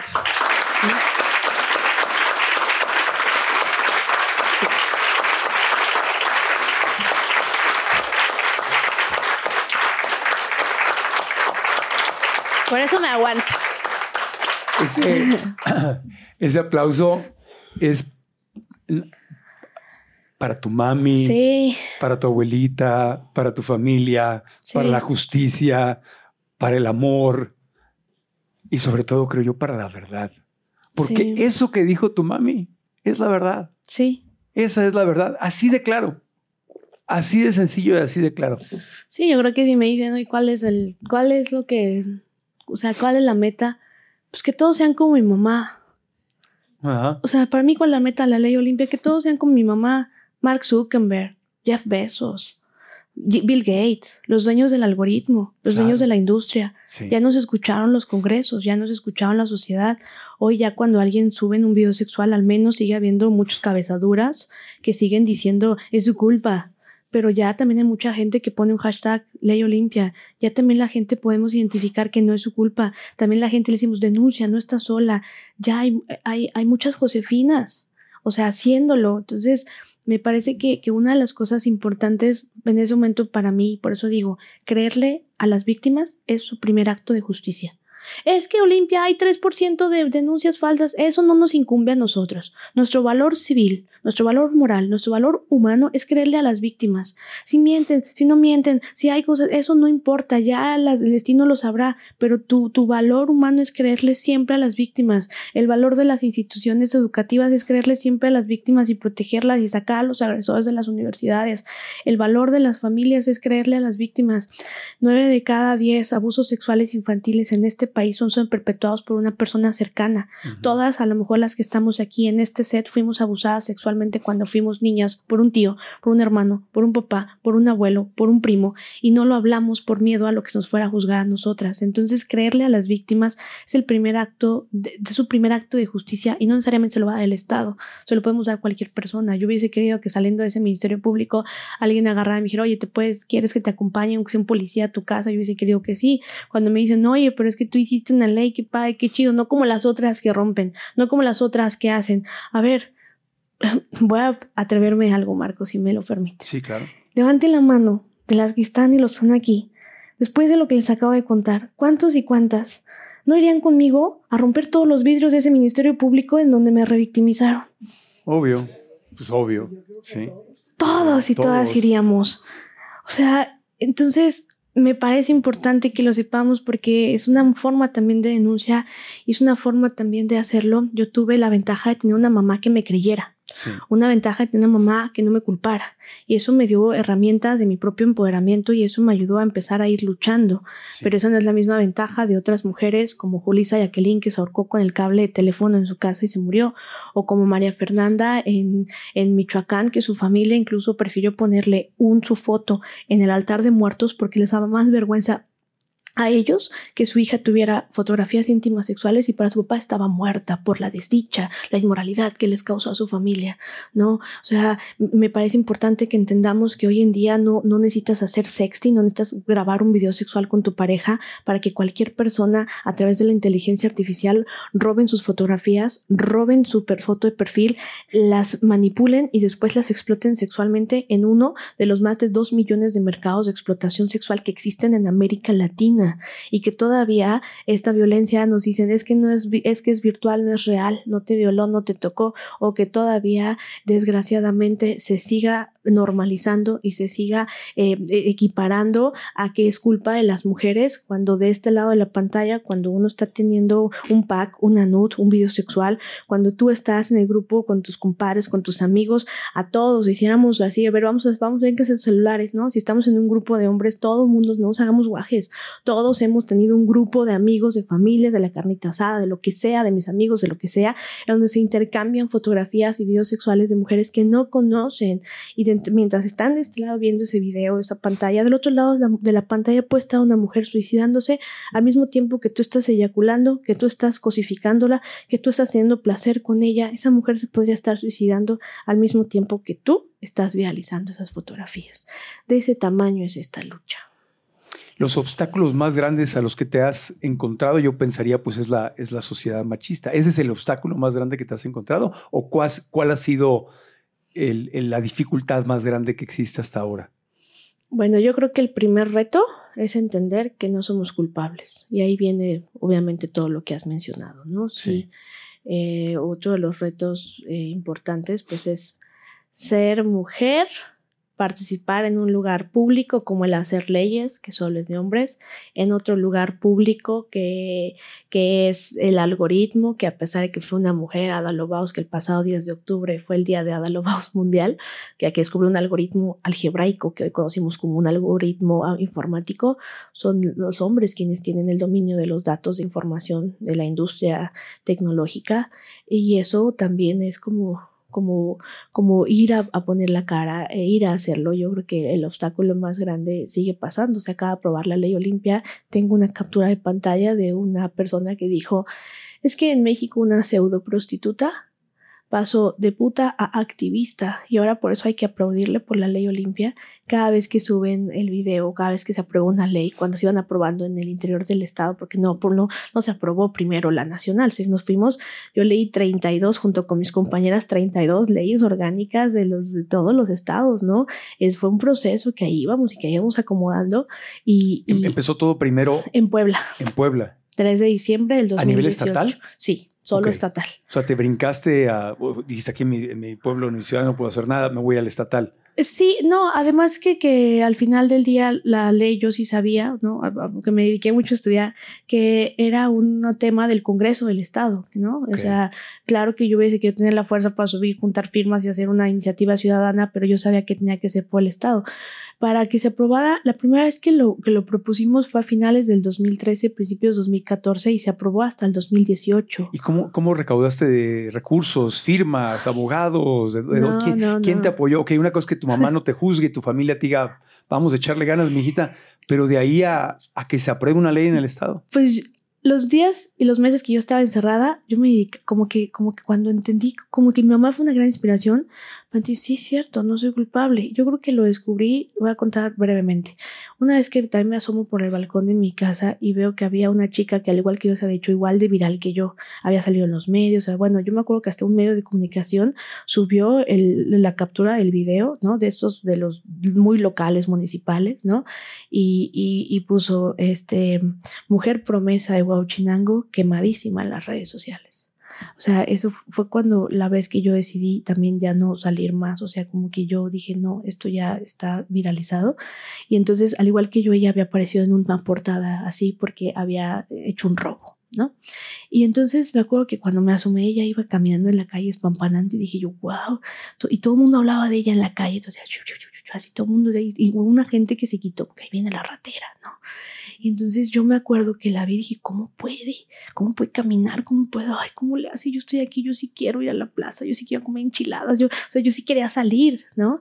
Y me acuerdo que, que la vi y cómo puede, cómo puede hacer y le vale un pedazo de cacahuate. Entonces como que mi reflexión interna fue, pero lo que ella cometió sí es un delito y va caminando en la calle y yo dónde dice que lo que yo hice fue un delito. O sea, fue como que para mí un ah. Es como a mí me, me gusta leer, a mí me gusta, o empecé a investigar y me dediqué a hacer una idea loca de una legislación para que, recordándome las palabras del tipo, cuando a mí me diga aquí que esto es delito y cuando a mí me diga aquí que esto es violencia, dije, ah, pues hay que ponerle, hay que hacerlo que diga. Entonces yo me acuerdo que iba yo con mis maestros a veces de la universidad y les decía, porque además tuve eh, la carrera muy trunca, iba, regresaba, iba y a veces me daban ganas y regresaba y a veces me encerraba un año y no quería saber nada, o sea, fue así mi vida, ¿no? Me acuerdo que cuando tenía momentos de lucidez yo, yo les decía, miren, es que tengo eso, no, ¿cómo vas a legislar Internet? Me acuerdo que me dijo un maestro, ¿y qué vas a poner cárceles virtuales o, o qué? Tú estabas estudiando leyes. Yo estaba estudiando primero sociología, luego me salí, luego empecé a estudiar filosofía, luego salí, luego tuve unos semestres de derecho y me salí. Cada vez que difundían el video en la universidad donde iba, yo me Ajá. salía de la escuela. Te salías. Ajá, o sea, era así mi vida. O cada vez que iba a buscar un trabajo y cuando lo difundían en el trabajo, yo me iba. O sea, así fue que me dejé de vivir de Huachinango a irme a vivir a Puebla, después de Puebla a venirme a, a instalar a la Ciudad de México. O sea, yo soy una em, persona que se fue, que vivo de su pueblo por la violencia. que O sea, ibas huyéndole al video que te iba Sí. siguiendo a todas partes y esto duró años. Sí, años, años, años, ¿no? O sea, todo el daño económico, psicológico, eh, físico. No, no te te van a hizo. revalidar materias, no te van a decir como ahorita nos estamos peleando, ¿no? No, pues es que ellas tienen que ir a denunciar, por eso no vinieron a clases, ¿no? Sí, todas las repercusiones Sí, sí, de- toda. De, de esto. ¿no? O sea, no había ni un delito, que a mí me, no había ni la gente que lo entendiera, ¿no? Pues lo que le pasó fue un delito, ¿no? Te dijo, yo, no, yo era como que, ay, la regué, discúlpenme, pero quiero seguir viviendo. Hasta que cuando se empodera uno dice, no, no, no, yo no la regué. O sea, cuando hay víctimas que llegan y tocan las puertas y me dicen, no limpia, sí, sí, me la regué, me dejé grabar. No, no, no, no, no. O sea, primero quitémonos, desprendámonos completamente esa culpa que no nos corresponde, no es nuestra responsabilidad. Y cuando lo entiendes, entonces yo me acuerdo que iba yo y les decía, y todo el mundo me trataba de loquilla. Claro que sí, o sea, todo el mundo decía, no, esto es súper difícil. Yo decía, sí, será. Yo dudaba incluso yo misma, decía, sí, será. Claro, todos O te sea, dicen que no. Claro, todos dicen que no, ¿no? Grandes abogados, hoy incluso de los que se sientan en sus, en sus, este, en sus torres jurídicas y desde su lugar de poder, esto está mal, esto está bien. Pues sí, carnal, pero tú hubieras venido con nosotros a la calle también a hacerlo. Lo hicimos cada verbo rector de la ley Olimpia, distribuir, difundir, comercializar, producir, tienen el nombre de una, de una víctima directa de la cual yo empecé a conocer así los verbos rectores de la ley Olimpia. No solo difunden, también producen sin consentimiento una cámara escondida en un baño público. Vaya, ya había violación en intimidad sexual desde los años noventas, cuando todo el mundo conocíamos los videos porno de los hoteles y los moteles de la calzada de Tlalpan, por ejemplo. Entonces ya había, porque ¿por qué no? ¿Por no se legislaba? Porque era tabú y eran las mujeres, ellas eran las culpables, pues, pues tienen sexo, ¿no? Entonces ya había esas instrucciones de poner cámaras escondidas para grabarnos. Yo decía, entonces, no, o sea, no solo las que hacemos sexting. Entonces ahí rompíamos el mito de a raíz de una relación de pareja. O sea, ir al baño y comprar ropa, que alguien te grabe. Había, hay, hay, hay modos operandi de mujeres que, que grababan en las calles, simplemente en los centros comerciales, sus pompis, todo, para después subirlas, ¿no? A internet y miren esta señora que me encontré en tal plaza comercial. Yo me acuerdo que una de las cosas que detonó mi, mi, mi furia de decir, no, no, yo no voy a soltar esto, fue cuando una chica que estudiaba en el Cebetis 86 de Huachinango eh, con síndrome de Down iba bajando una resbaladilla y se le alcanza a subir un poco la, la, falda y también la publicaron en ese mercado de explotación sexual donde a mí me publicaron y le pusieron tenemos nuevo material y pusieron con esta frase tan grotesca y pido una disculpa por favor por lo que voy a decir. Pusieron así la frase de su foto. Mírenla al pero al menos tiene un buen culo para cogerla o sea no somos más que objetos a una niña sexuales. con discapacidad. A una niña con discapacidad. Entonces ahí me pregunté ella también tiene la culpa por nacer así, por sus piernas, por su cuerpo desnudo. Ella es culpable. Fue cuando esos ejemplos de esas mujeres que me iban diciendo, que más las buscaba, yo me puse a buscar a todas las que habían subido, como que cuando yo lo entendí, cuando yo mi mamá me dio ese empoderamiento y cuando yo empecé como que esta idea loca de decir, vamos a, a cambiar el miedo de bando, las empecé a buscar a todas. Algunas quieren hablar, otras no. Yo era la única que tenía un video sexual, las demás tenían muchas fotografías, ¿no? Algunas, esto del contenido real o alterado no es nuevo con la inteligencia artificial. El primer caso que a mí llegó es de una niña que le hicieron un, un, un avatar en un videojuego y en el videojuego jugaban a violarla tumultuariamente, a quemarla, asesinarla y ganaba el videojuego de unos chamaquitos entre 13 y 14 años, ganaba el videojuego quien la matara y que se acabara sus 10 vidas. Lo programaron unos chavitos de secundaria en el año 2013, 2012, te estoy hablando. O sea, sí, o sea, no es nuevo. Entonces, todas estas de contenido real o alterado fueron impulsados justamente de conocer esos casos. Qué enfermo suena esto, ¿eh? Qué enfermo y el daño que un videojuego así, digo, la persona que lo realiza, pues evidentemente está dañada, está enferma, tiene una patología, pero a la, a la gente a la que llega y, y, y, niños jugando a eso, o sea, ¿qué, ¿qué entrenamiento le estás dando? ¿Qué va a pasar con esos seres humanos? O sea, es, es, está muy... En 2012, pero esto. hoy es 2023 y Diego N. en la Escuela. Superior de Comercio un niño que se veía aparentemente carismático, callado, que nunca salía, iba a sus fiestas, pero regresaba. Tenía 166 mil fotografías en una iPad que le quitaron sus compañeras cuando lo vieron en fragancia de delito, fotografías de ellas, que las tomó en el colegio, en el salón, y que después las alteró con inteligencia artificial y las desnudaba. En el iPad estaba la fotografía normal y la fotografía editada. Entonces no nos queda decir que esta violencia solo les pasa a las que se dejan grabar, que es su culpa por esta es una violencia sistema, es la nueva automatización de la violación.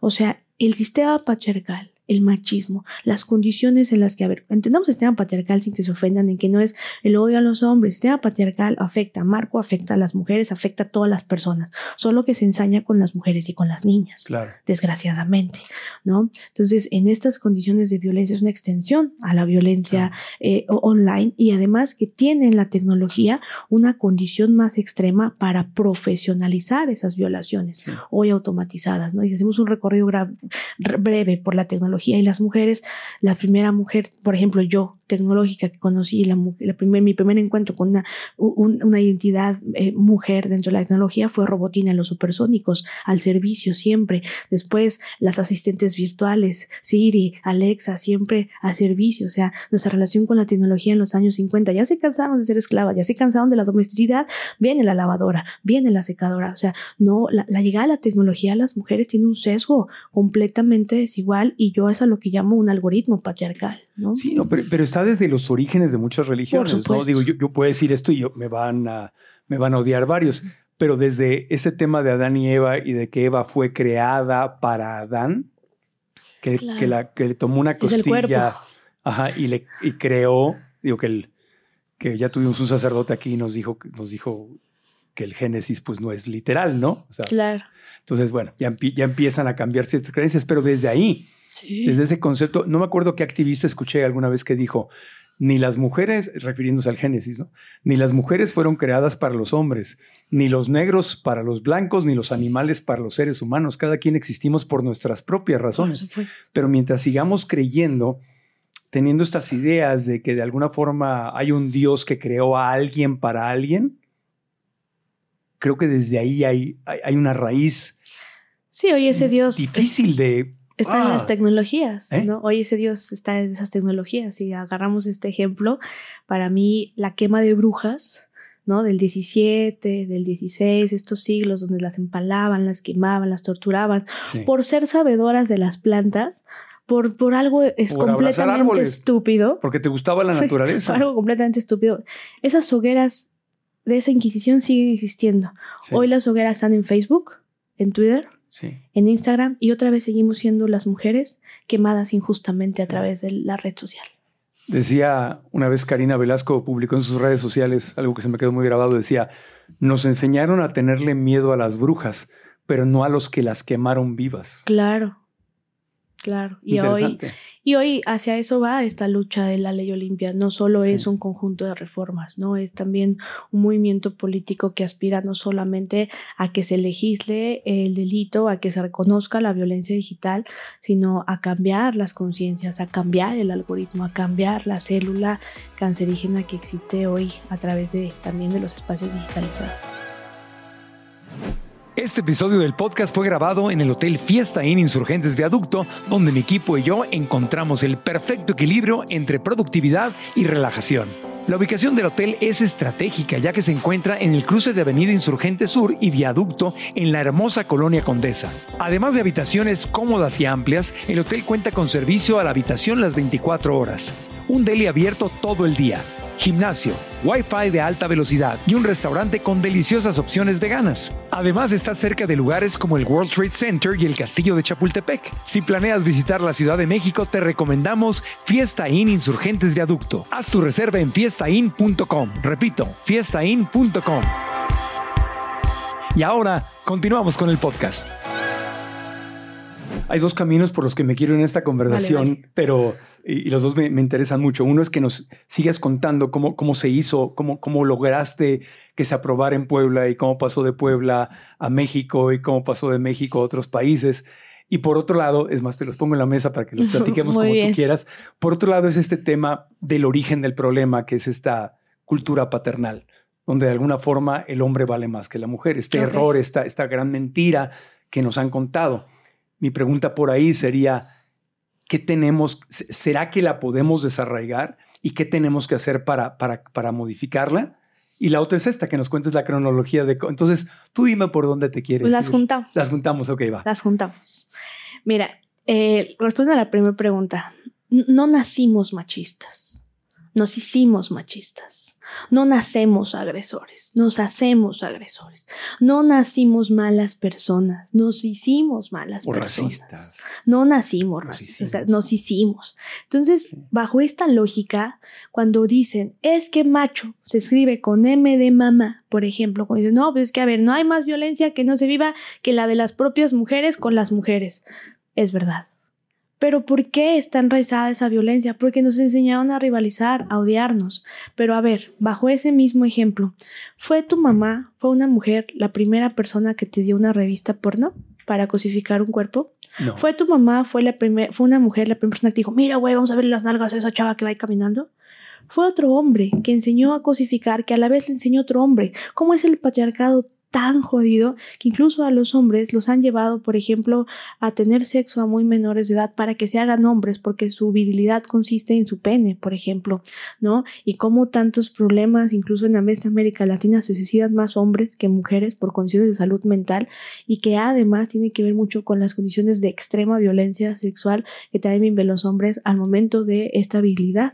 Entonces, esto no significa, ya ves, Olimpia, todos podemos vivir esta violencia, hombres y mujeres, sí, pero desgraciadamente esto se con las mujeres, porque cuando prendemos una película, un comercial, eh, crema para que no te arrugues, crema para que estés bien, va dirigida a las mujeres, aunque a ti y a mí nos caiga la lastina de la piel, se nos dirige a nosotras, el miedo a envejecer, el miedo a estar siempre bien, ¿cómo? Y ahí va para para meterlo además como objetos sexuales hoy en una estandarización y automatización a través de las tecnologías, a través de las redes sociales existías y por existir.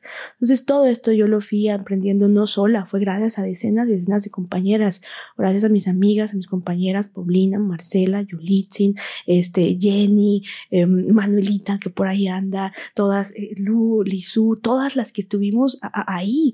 O sea, en primero hicimos Ley Olimpia no solo es un conjunto de reformas, es, es, es un movimiento político que aspira a que las niñas y las mujeres, no exclusivamente, pero sí necesariamente, podamos estar seguras también en Internet, ¿no? Y entonces, obviamente la ley Olimpia se fue transformando. La primera, yo, yo no le decía la ley Olimpia, a ver, la, la, historia real de esto fue que... Em, el primer, cuando sale, ¿no? Cuando a mí me invitan a dar un, foro de ciudadano, ¿no? Y me dicen, oye, es que vas a un foro ciudadano y vas a dar una, una, una reforma vas proponer una reforma, ¿no? Porque como yo este, participado en muchas cosas, pero pues como que dije, bueno, eh, yo vengo, llevo meses haciendo esto, creo que es momento en que me apure. Me acuerdo que dos días antes de, de, de, de, ir a manifestar, yo dije, rayos, no la he acabado. Entonces seguí, seguí, seguí, puse, puse, acomodé, como Dios me va a entender y como yo acomodé todo así. Hablaba yo, amigas, esto, oye, fíjate que esto. Me acuerdo que lo primero que puse fue ley integral, así, porque sí hicimos una ley no solamente hicimos una reforma, yo sí quería una fiscalía especializada en delitos contra la intimidad sexual. Yo sí quería peritos especiales en, en, criminología sexual digital. Yo sí deseaba que se cambiara incluso la ley de educación para que hubiese educación digital obligatoria dentro de las escuelas. O sea, no era solamente dos reformas, era una ley. Sí, era una ley. Por eso cuando dicen, no es una ley como tal, yo ya me callo, yo solamente digo, sí, son dos reformas, eh, pobrecita ley olimpia. Pero yo me acuerdo de esa niñita que sí se fue con todas sus vicisitudes y que le puso ley integral contra la violencia sexual digital. Era el primer concepto que salió, ¿no? Y entonces cuando yo lo propongo fue la primera vez que yo acepté públicamente que yo era la de ese video sexual. Delante de todas las personas, delante del pueblo entero, hay un video incluso de ese día, delante del pueblo entero, cuando yo estaba, yo hablaba y me dio tanto, pues, pues, pues tantos nervios, tanto todo, y cuando los vi ahí sentados cuchicheándose, porque veían que yo hablaba de esto, pues sí, sí, pero pues es que tiene un video. Entonces agarré el micrófono y dije, soy yo la del video sexual que se difunden ustedes y aquí están sus capturas de pantalla, son ustedes los culpables y yo ya lo entendí. Y aquí hay mucha gente que, que se difundió y políticos y más vergüenza ustedes, los políticos corruptos, pero no mi cuerpo desnudo porque yo, yo no tengo por qué esconder porque tengo una vagina y dos boobies y yo me destrampé y ese día encontré el poder de cambiar el miedo de bando. Ese día supe que el secreto estaba en no tenernos miedo a nuestro cuerpo desnudo. Y así te difundieran 49.959 veces, tú habías entendido que no te arrepentías de tu cuerpo, que no te iban a engañar, que no ibas a seguir tolerando esa violencia y que lo difundan. Ya no les tengo miedo. Y eso hizo que lo dejaran de difundir. O sea, que lo bajaran. Sí sí. La verdad te hará libre. Y esa es la verdad. Y entonces cuando lo saqué, lo descubrí. Yo me acuerdo que iba yo bajando las escaleras y dije, ya sé, se los voy a contar a todas. Se lo voy a contar a todas. O sea, porque la idea es esa. Ya no, es un secreto. No, pero ahora les voy a decir a todas que no les crean, que no es cierto, que no se os va a acabar la vida, que es mentira. Y ahí me decidí a hacerme responsable de ser víctima. Ese día me hice responsable de ser víctima. Yo no sabía que se iba a pasar, pero cuando fue el boom, ¿no? La noticia en el pueblo, en, el, en Puebla, me acuerdo que en ese día me hablaba mucha gente, oye, limpio, saliste en los medios. Y yo así de, te hablé a ti. Entonces yo te dije, yo te escribí muchos oficios, escribí, me fui a parar afuera de los congresos. ¿Cómo, Marco? Con el dinero que me da mi abuelita con el pasaje que daba mi abuelita, yo no me subía a un ADO directo. Yo para venir a la Ciudad de México me gastaba 70 pesos, pero me tardaba yo seis horas en llegar de Huauchi hasta acá, porque era para lo que me alcanzaba.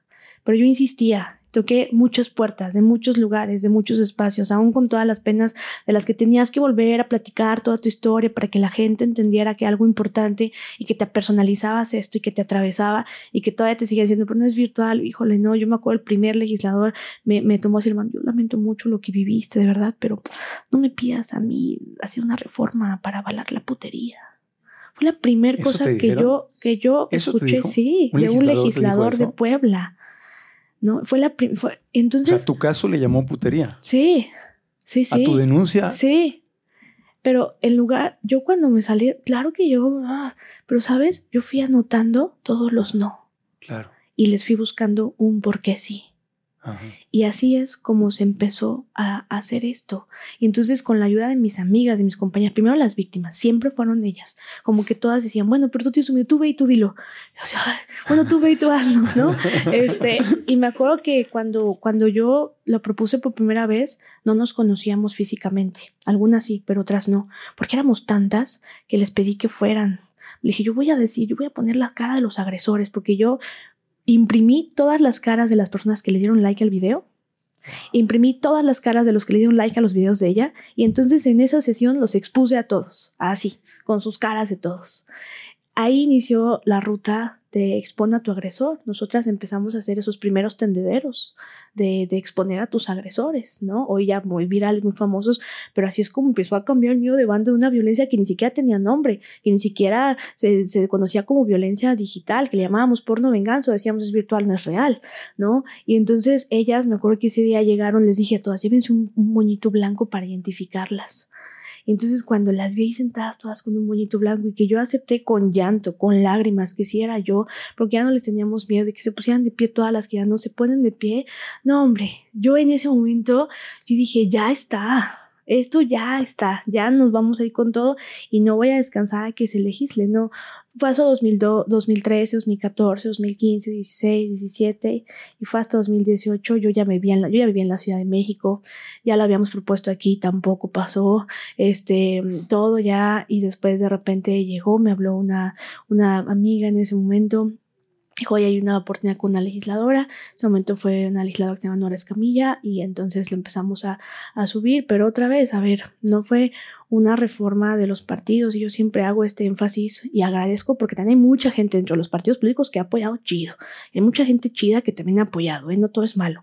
Pero también de repente hay muchas que se tomaron algo que ya estaba hecho, que tiene una historia atrás de todo esto.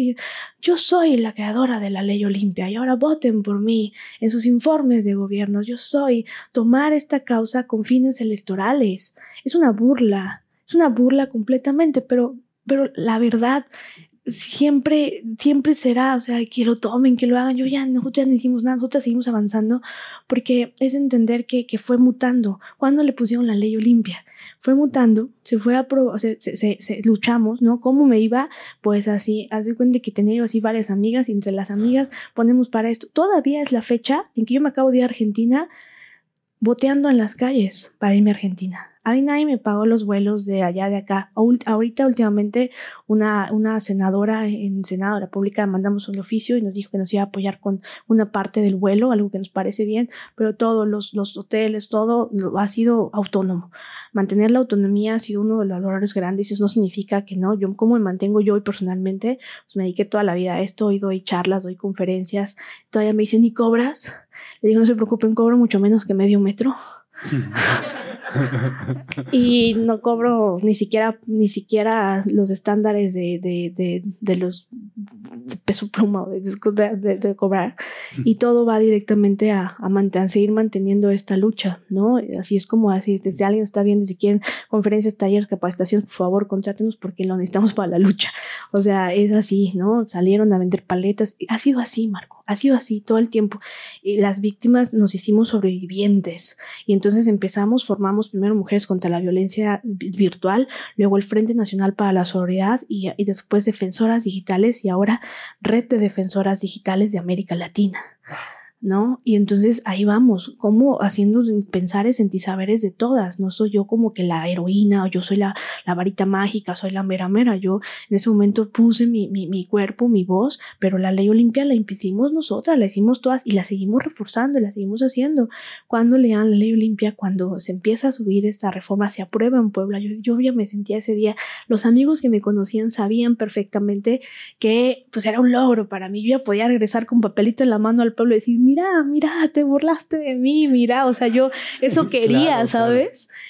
Ese era mi... Estamos en 2014, ¿verdad? Sí. hablando. Puebla 2014. sí, la aprobación fue en 2018. 18. Pero ahí en 2014 es cuando por fin logra. Eh, Digamos, la subimos por primera vez, pero tuvo éxito hasta el 3 de diciembre del año 2018. Wow.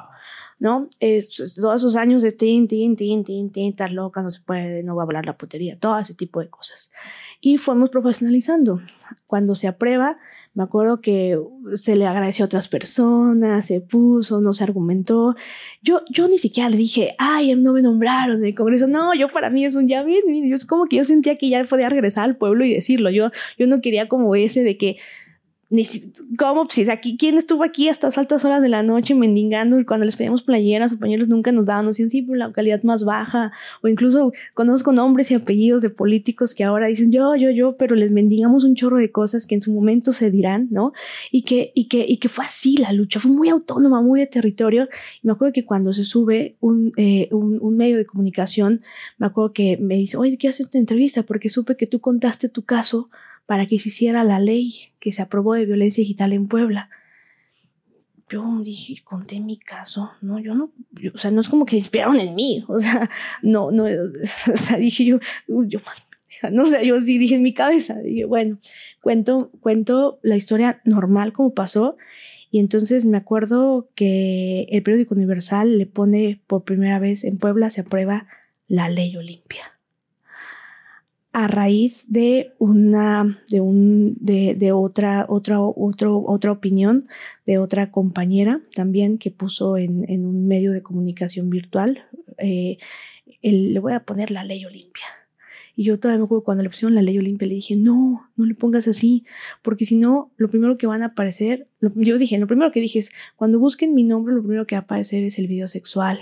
Yo lo que menos quería ya era eso, porque seguía arriba. O sea, yo lo que menos quería era eso. Y lo segundo era, no, porque van a pensar que yo quiero hacer esto, que yo quiero hacer el otro. O sea, como que yo, como que te enseñan a, a, a, a quitarte, a destriparte la oportunidad de también ser reconocida y siempre las mujeres nos sentimos culpables por ello. Sí, pero no tanto, sí, pero no fui yo, sí, pero no esto, sí, sabes, eh, nos enseñan, entonces yo decía, no, no, no, a lo largo del camino me fueron enseñando mis amigas, fueron mis compañeras, que, a ver, cuando hubo una ley Morelos, la ley Juárez, nadie se preguntaba por qué una de las cosas, de los retos que nos encontramos en esta reforma, no fueron las de la teoría política del delito, no fue el debate teórico penal, que si lo sabíamos y lo podemos argumentar, no era el discutir qué verbo rector sí y qué no, que después sí se hizo. El primer debate, la primera cosa por la que no podíamos entrar y cuando llegaba esa reforma en manos de legisladores era, ¿por qué le voy a llamar la ley Olimpia? Es que no va a quedar artículo ley Olimpia, fracción ley Olimpia. Es una manera solo simbólica de decirle. Yo le decía, no, no le diga, no, no le ponga así, pongan lo que sea, pero mire, es esto. Cuando mis amigos me dijeron, no, no, no, a nosotros nadie nos paga. Nosotros hacemos un trabajo legislativo sin, recibir un sueldo.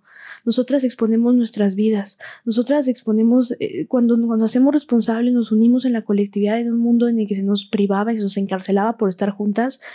Entendí que la ley Olimpia no me pertenecía a mí que la ley Olimpia no, es Olimpia Coral, que la ley Olimpia era un, un estandarte de lucha de muchas de nosotras que habíamos entendido que era una manera incluso simbólica de reparar el daño. Y hoy les puedo compartir que hoy, hasta hoy, hasta haciendo mucho, entendí y lo sigo entendiendo, que la ley Olimpia a mí me dio justicia cuando yo, después de años, me busqué en internet para ver qué decía el algoritmo de Olimpia Coral Melo Cruz y yo ya no era Olimpia la del video sexual, la gordibuena de Huauchinango. Yo ya era Olimpia la de la ley Olimpia. Y eso...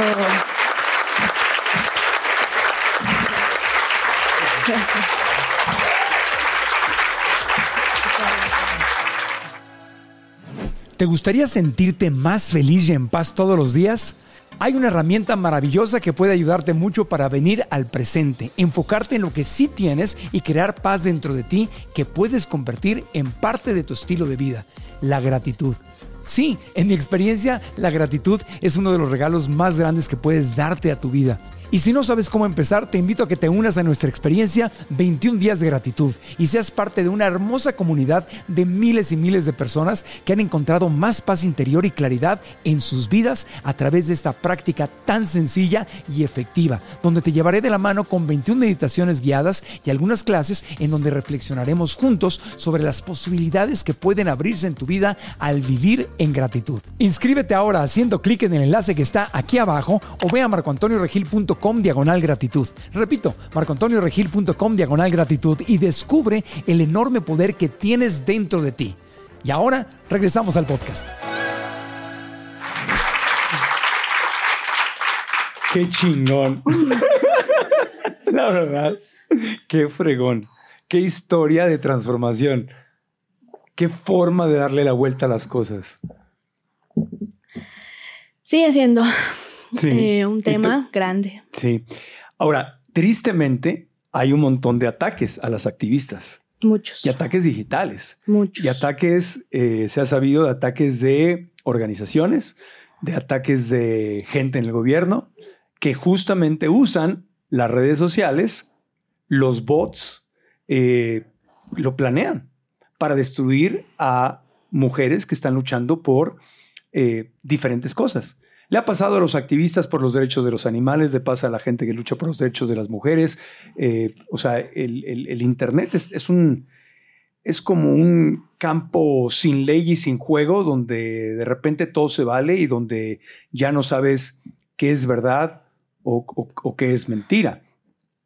Anoche estaba lloviendo imágenes de esta, en el momento que estamos grabando el programa, está este horrible y sanguinario conflicto entre entre Israel y, y Hamas. Y estaba viendo cómo están usando fotografías, tirando de los dos lados, fotografías que no corresponden a esta guerra. Fotografías de otras guerras, de otros lugares, y les ponen, mira, aquí está. Entonces, es, o sea, es, es, es, es, horrible lo que está pasando porque no hay, no, hay, no, hay, no hay forma de controlarlo. Entonces, ¿a ustedes les ha tocado ser, ser atacadas? Por... Sí. Sí, sí, eh, vaya, sí, sí, ha habido todo el tiempo. La verdad es que también siempre lo voy a decir así. fuimos víctimas, pero ya no somos víctimas. Somos sobrevivientes de esta violencia. Fuimos víctimas, pero también somos ingenieras en sistemas. También nos educamos en la ciberseguridad también nos educamos en la pedagogía, también vaya todos estos saberes de todas mis compañeras dentro del frente han hecho que tengamos ciertas estrategias, pero una de las cosas que al principio, por ejemplo, pues también cuando se aprobó la ley Olimpia en la Ciudad de México, recibimos, nos rompieron todos, o sea, lo que me estaba probando adentro, nosotras tenemos todavía los audios de afuera y dice, ya nos quitaron las pancartas, ya nos rompieron, ya nos hicieron, vaya, hubo incluso un lobby grande, un lobby muy, muy grande en contra de, ustedes? En contra de la ley Olimpia. Pero ¿A, quién? O sea, ¿quién está detrás de pues eso? ¿A quién, es le, que ¿a quién le perjudica? Yo creo que le perjudica al sistema económico. Porque al final del día, el hecho de poner, el hecho de generar, y no al sistema económico directamente a una empresa o a, a una persona, sino, por ejemplo, si no existiera la ley Olimpia, este muchacho que además mercantilizaba las fotografías estaba ganando dinero a través de la explotación sexual de esas niñas. Es más fácil que en este momento, ahorita, nos bajaran este podcast por daños a la moral en Facebook, ¿no? Que nos bajaran un mercado de explotación sexual donde se difunden fotografías y videos sexuales de mujeres que no conocen, que están ahí, que se siguen difundiendo. Entonces, eh, ha sido toda una lucha también de debates de pensar que la libertad de expresión es mi libertad de expresión. No es que la libertad de expresión no puede dañar la dignidad humana y ha sido un gran debate al que nos hemos enfrentado. Y además sigue habiendo todavía este desprecio, ¿no? Por minimizarnos, por decir, ay, es que esto se pudo haber hecho mejor, esto pudo haber sido así. Sí, todo eso sí. A ver, la ley olimpia no es la panacea, hay muchas oportunidades, hay muchas cosas más, pero hay que irse al territorio, hay que, hay que joder desde, desde abajo, ¿no? Hoy creo que una de las cosas de en este colonialismo digital que se vive, ¿no? Y en estas condiciones, algo que nos, que nos pone en, en, en desbalance, en, en, desigualdad, por ejemplo, es el acceso a las tecnologías. No hay tecnologías para las mujeres em, sordas, no hay eh, tecnologías directas para que hablen en náhuatl, en, en otomí, en, en, Mixteco. Eh, desgraciadamente, las mujeres adultas mayores, nuestras abuelitas, cuando hicieron la vacuna del COVID-19, no nos vamos lejos hasta estos ataques este, grandísimos de, información.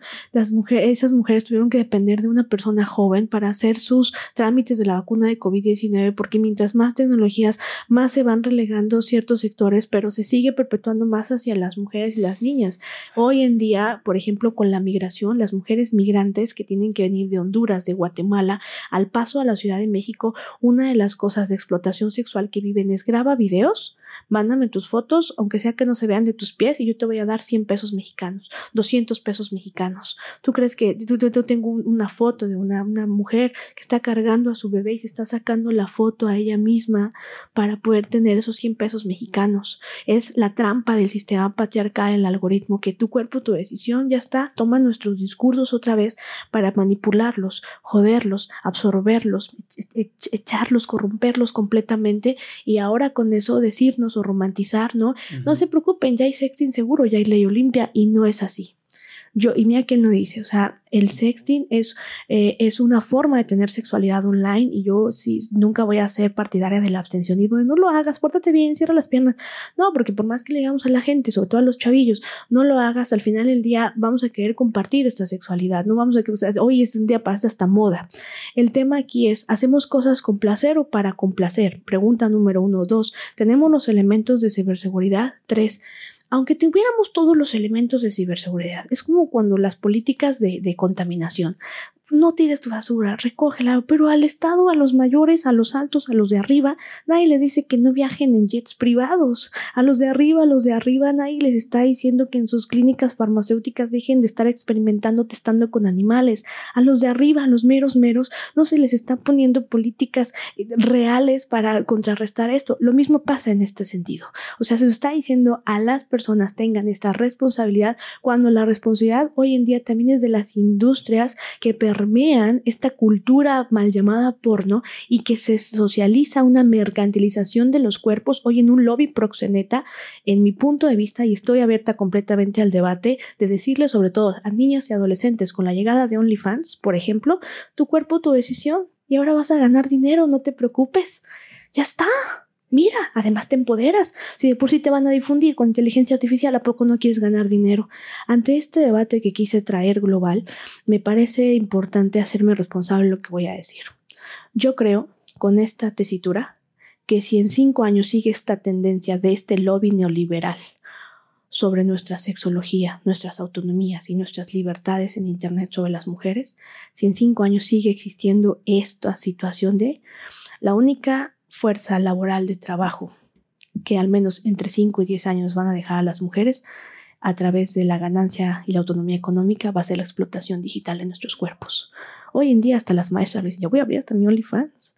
Las, las, las, las, personas, no, pero pues ganas más, claro, porque el, el, el sistema ¿no? está poniendo, recordándonos a las mujeres para qué servimos. Tú eres un objeto sexual, Tú sirves para maternar. Tú solamente eres una cosa y además ya te estoy dando la oportunidad de ganar dinero. No te estabas quejando de que no ganabas. Ya hasta puedes ganar más que los hombres con esto. Y esto me parece un discurso peligroso que yo quería traer a esta mesa en este día, en este momento, porque no es que se esté refiriendo este debate hacia la usuaria de OnlyFans, hacia el usuario de OnlyFans, hacia la persona que ejerce esta prostitución digital. No, porque son diferentes factores y no es hacia ahí el problema, es hacia los consumidores es hacia el sistema, es hacia la planta, el núcleo, la raíz que nos está poniendo esto y además está agarrando de la ley Olimpia y no se preocupen, ya hay ley Olimpia. O en Estados Unidos la única reforma que existe o que están planeando es, si te paga, no es delito. Si no te paga, sí es delito. O eh, hoy mismo en la OEA, espero que para cuando suba este, este podcast ya, no, ya sea un, un, un, un, debate que ya, no, que ya hayamos sanado, pero estamos haciendo o se está generando una, ciertas condiciones de una ley modelo, ¿no? Para el mundo sobre violencia sexual digital, cuando en México somos, y ahora Argentina, el segundo país que hicimos esta ley de la voz de las víctimas. Me parece que, que, que, no hay más ley modelo que entender que ya copiamos del eurocentrismo y del, de, Estados Unidos sus sistemas de gobierno, los sistemas económicos. ¿por qué cuando hay una ley que hicimos las latinoamericanas y que vamos cerrando brechas, no es la ley modelo? No es nosotras las que estamos en esa mesa de tomas de decisiones, porque somos incómodas, porque hablamos desde las condiciones estrictas de haber sobrevivido esta violencia. Tal vez alguien de afuera me diga, no, limpias, este, este puritana, esas cosas. No, la diferencia de el puritanismo y los, los medios conservadores cuando dicen, cierra las piernas, no te grabes, no, y el momento en el que yo digo, no hay sexting seguro una red patriarcal, que parece lo mismo, ambos parecemos que decimos lo mismo, no, el sexting no es seguro, cuídate, no. Estos son, por otra vez, volver a reprimir las condiciones de libertad de las mujeres para decidir ellos sobre sus cuerpos, como la no del aborto. Y de este lado es para entender que nosotras necesitamos una nueva forma de nuestro placer, una nueva forma de nuestras autonomías también en los espacios digitales, que no tenga que ver con eh, eh, eh, la situación de la cultura porno que hipersexualiza, que cosifica, que nos condiciona a ser objetos sexuales. Claro que queremos que las mujeres vivamos nuestra libertad sexual, pero tenemos que redescubrir, reacomodar, rehacer una nueva forma en la que no seamos nosotras los objetos sexuales y en la que además no se les ponga precio a nuestros cuerpos, ¿no? Entonces, en ese sentido, me parece que la dignidad, las condiciones se exacerban. Hoy no sé si sabías, pero con 6 mil dólares puedes mandar a hacer un robot a una empresa que se llama Sextol para poder hacer un robot a imagen y semejanza de la persona la que te batió o la persona a la que ya no quiere ser tu novia. Le puedes poner eso con 3 mil dólares, puedes mandar a hacer un baby pussy, por ejemplo, y te lo pueden mandar a los países donde está acreditado tener sexo con robots. Y entonces viene esta nueva retecnología de otra vez volver a poner a las feminidades otra vez de poner el, papel de la identidad de la mujer como un objeto sexual. Y esa es la crítica al sistema. Por eso es que digo, ley Olimpia es lo jurídico, pero no solo es lo jurídico. Ley Olimpia es la voz de las víctimas, pero no solo es la voz de las víctimas. Ley Olimpia es un movimiento político, pero no solo es un movimiento político. La reflexión va entonces hacia todos y a todas, ¿no? Que atrás de esa pantalla, atrás de ese teclado, atrás de esos lugares, ya sabemos que hay una tendencia de un algoritmo que aprendió de nosotros, ¿no? Y que lo programamos para hacer así, ¿qué vamos a hacer para cambiar estas situaciones desde lo individual, pero también hablarles a los de ahí arriba, también hablarles hacia, hacia esas conciencias mundiales, ¿no? ¿Qué podemos hacer los hombres para ayudar? Bueno, en primer lugar yo creo que hablarle a otros hombres compartirles con otros hombres, decirlos, hacer los debates en, las, en, en los lugares donde se juntan. Oye, güey, tú sí has recibido, cuéntame tu experiencia. ¿Sabías que pasaba esto? ¿Sabías que puede ser esto? ¿Cómo es que aprendieron los hombres a tener placer? ¿Se habían dado cuenta que aprendimos a tener placer con base a esa cultura porno, con base a entender que ella abajo, yo arriba, con base a menospreciar incluso eh, las condiciones de placer de las mujeres. Tenemos el único órgano sexual humano dedicado única y exclusivamente al placer en el clítoris. Y hoy ni siquiera sabe de clítoris. Bueno, ¿sabías tú que el cuerpo de las mujeres ha sido siempre un territorio de conquista? ¿Sabías que les dicen este, trompas de falopio, porque según un señoritingo que se llama el doctor falopio las descubrió como Hernán Cortés descubrió América. Mm. O sea, ¿sabías tú, no? Que todas las condiciones del ginecólogo, el padre de la ginecología, encerró durante cuatro años a cinco mujeres negras porque decía que las negras no sentían dolor por tener el cuerpo negro, las abrió, las, les, las laceró, les metió todos esos instrumentos dolorosos de la ginecología que vimos las mujeres. Sí, pues son dolorosos. Un, un examen de, de, de, de, pecho, de mama es doloroso porque está hecho desde la perspectiva de nosotros los hombres. ¿Sabías eso? Porque a las mujeres no se les dejaba estudiar, no se les dejaba hablar, no se les dejaba... Y que todavía les pongamos a ellas la responsabilidad de darnos el consentimiento, la responsabilidad de hacer eso, carnal, todo esto pasa en este mundo. La manera de apoyarnos a otros hombres es hacernos conscientes de que es mentira lo que les dijeron sobre su masculinidad que es mentira todo lo que les dijeron y que sí hay, yo todavía soy de las que sí creo, pero también respeto a mis compañeras que dicen, ni más, es un mundo de mujeres, también está bien, también esa utopía es bonita porque al final, pues no vives igual, cuando lo ves de este lado, a mí obviamente no fue fácil rehacer mi vida, no fue fácil hacer mi vida sexual, tampoco ha sido fácil hoy en día este estereotipo hasta para relacionarme, claro. ay, es que vino limpio, o bueno, estoy platicando con amigos, ¿no? Casi siempre dicen, bueno, pero como aquí uno feminista, este, no voy a decir que, ah", ¿sabes?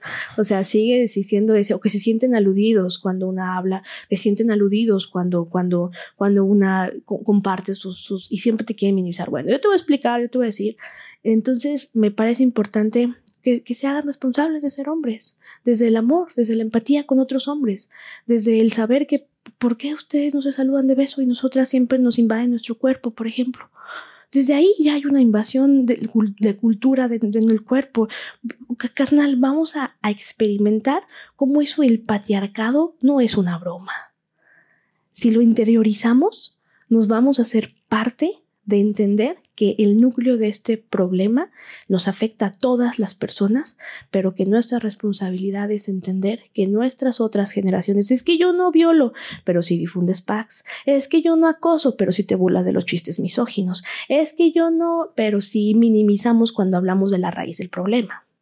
Entonces, o nos burlamos cuando, ay, la feminista que va a a hablar de patriarcado, ¿no? O sea, ese tipo de cosas, ponerlas en la mesa y decir, yo tampoco lo entendía, Marco. Yo también, si me hubieran mandado un pack de una compañera en el bachillerato donde estudiaba, yo también lo hubiera llamado puta. Yo también lo hubiese difundido, tal vez. O sea, pero no nacimos, o sea, hay una oportunidad. Yo todavía soy de las que cree que hay una oportunidad para cambiar esto y yo creo que hemos avanzado. Hoy con esta llegada de la ley Olimpia, cuando hablamos de delitos digitales, hablamos de robo de identidad, robo de tarjeta vientes, fraudes interbancarios. Con la llegada de la ley Olimpia empezamos a hablar de derechos humanos de las mujeres y de su sexualidad, ¿no? Eh, hoy en día es, un, es muy esperanzador ver que las niñas este, denuncian, hablan, están ahí, este, acaba de pasar, estamos grabando también este podcast en el momento en el que la UPAEP también tomaron inteligencias artificiales en Puebla para este, difundir a sus amigas y que hoy ya no se callan, hoy sabemos de esos casos porque hay mujeres que ya los están hablando, que lo están denunciando. Entonces, como hombres, sí, preguntar, ¿Quieres que te acompañe a ir o, o, señalar hacia atrás? No necesitan un lugar en la marcha, no necesitan un lugar en el contingente, no necesitan ponerse pañuelos morados ni playeras de soy feminista para hacer su responsabilidad es icónica, eh, eh, general, primaria, sobre lo que en este sistema su género se ha beneficiado más que el de nosotras.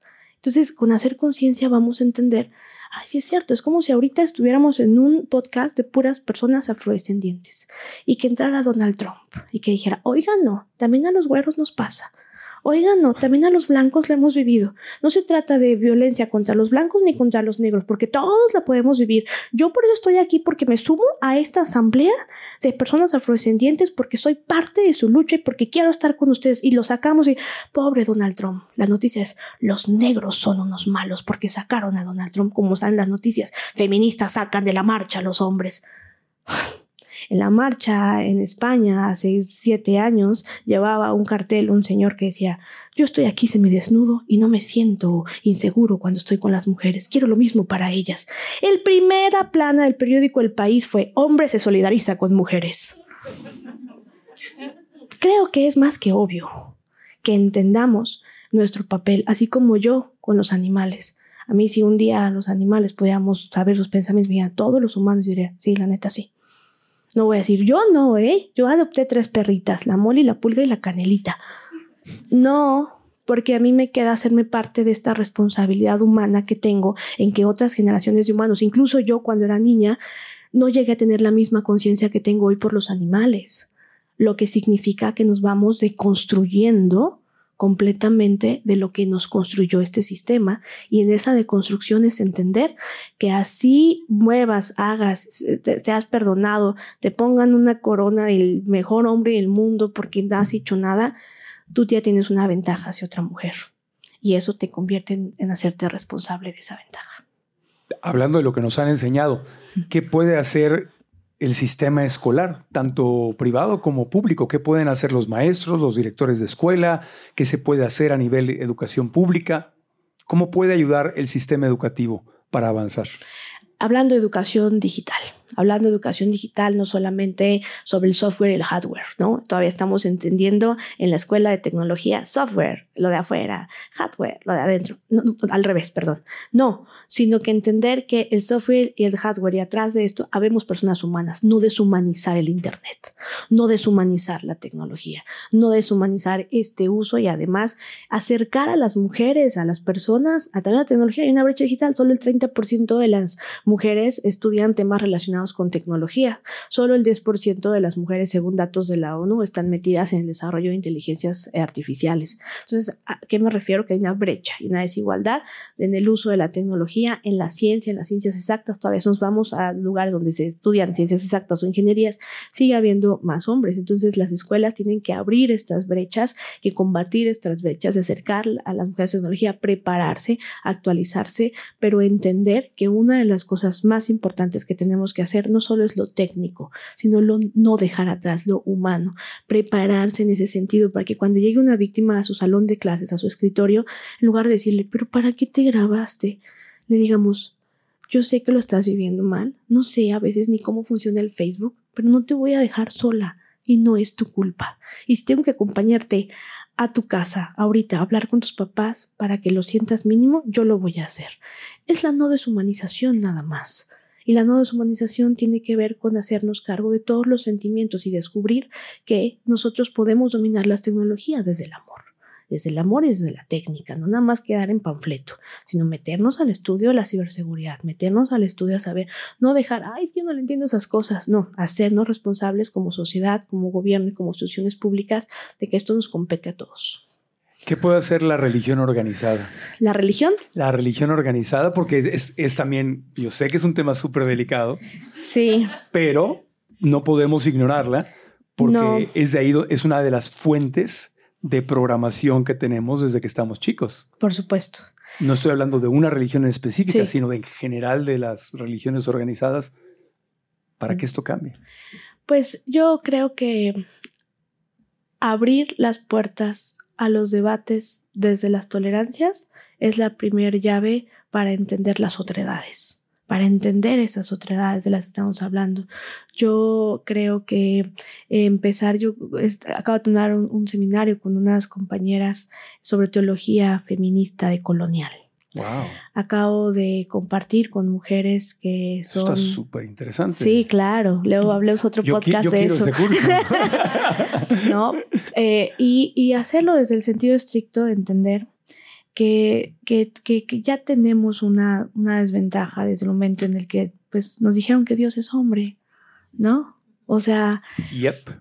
O sea, ya desde ahí tenemos una desventaja. El padre, el pater es el hombre del familiars. Entonces, me parece importante aterrizar. Yo fui a una escuela de monjas toda la vida y me acuerdo que era una niña que preguntaba, ¿por qué el padre es padre? ¿Por qué el árbol es árbol? ¿Por qué eso del padre, el hijo y el espíritu santo? Yo nunca lo entendí. Yo decía, ¿pero cómo? ¿Pero cómo?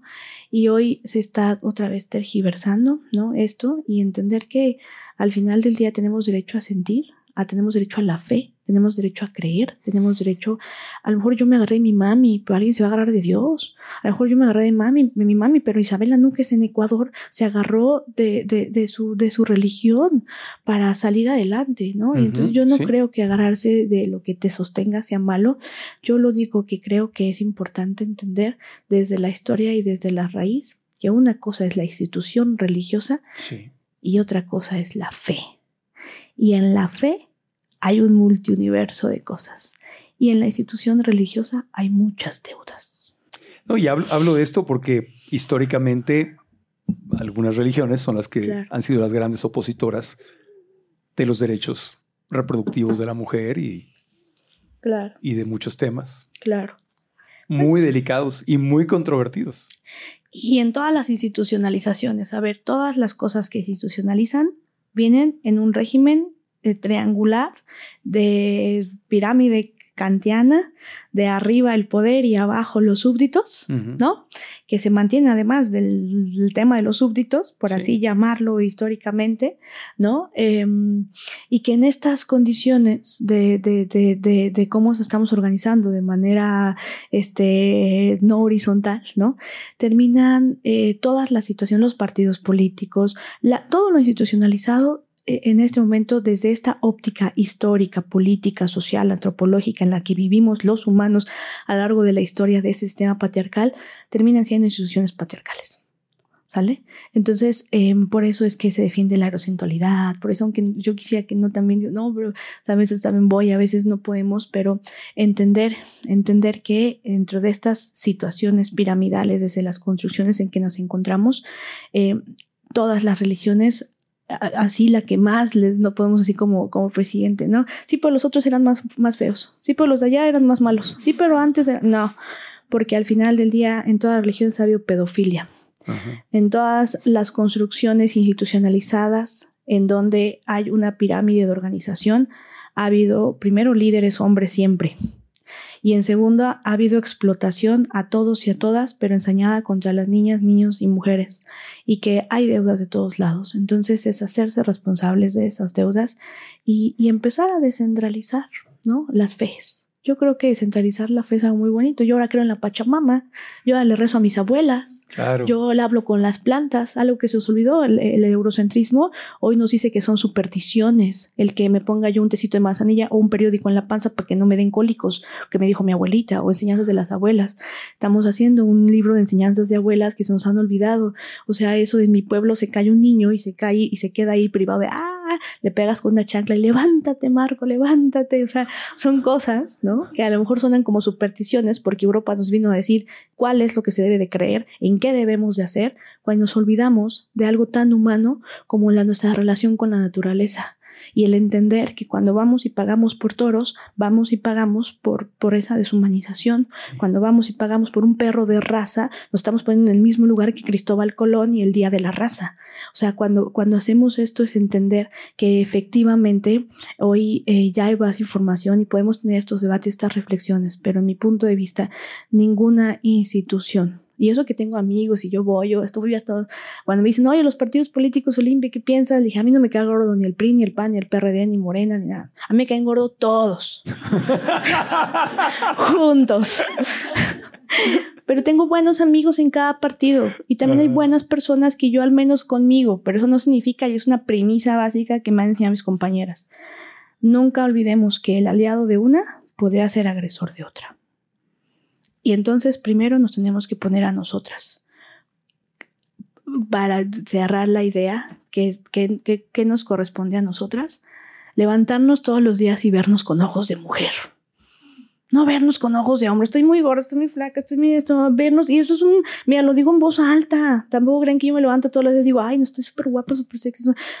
Porque además ser sexy, ¿con base a qué es sexy? Yo digo, píntame a una mujer sexy. Es una mujer sexy en un estereotipo de belleza hegemónico, ¿no? Eh, nalgas así, chichis así, labios así, por eso todas nos sentimos nunca suficientes. Aparte es un modelo muy europeo, como estabas diciendo. Por supuesto, es muy eurocentrista. No es ni asiático, ni es indígena, ni es africano. Nunca nos vamos a parecer. Europeo. Pero es la, el estándar de belleza, el estándar sistemático, machista y patriarcal que nos ha puesto a las mujeres. Por eso es uno, levántate y vete con ojos de ti.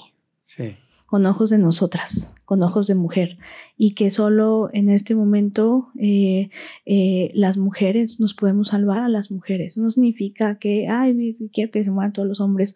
O sea, no, significa que hasta un hombre que tiene conciencia no le molesta esto.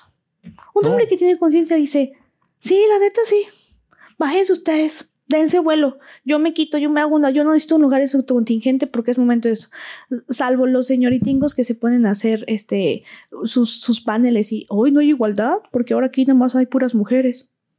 O sea, ¿no? O sea, eh, salvo, pero, pero sigamos luchando, sigamos hablándolo, sigamos reflexionándolo, sigamos haciéndolo.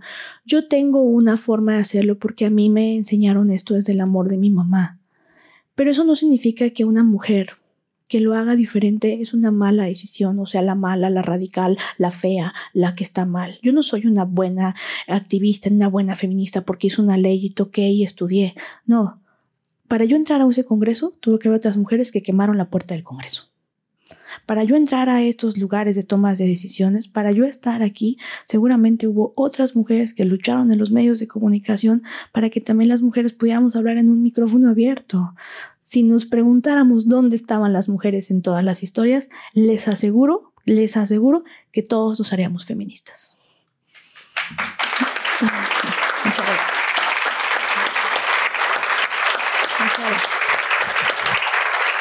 Gracias, gracias. Gracias, Olimpia. gracias. Gracias, gracias de, todo corazón. Este, yo creo que como hombre, ¿qué te puedo decir? Eh, yo creo que cuando las mujeres ganan, todos ganamos. Todos hemos sido o hijos, o, novios, o, o esposos, o papás, o nietos de otra mujer.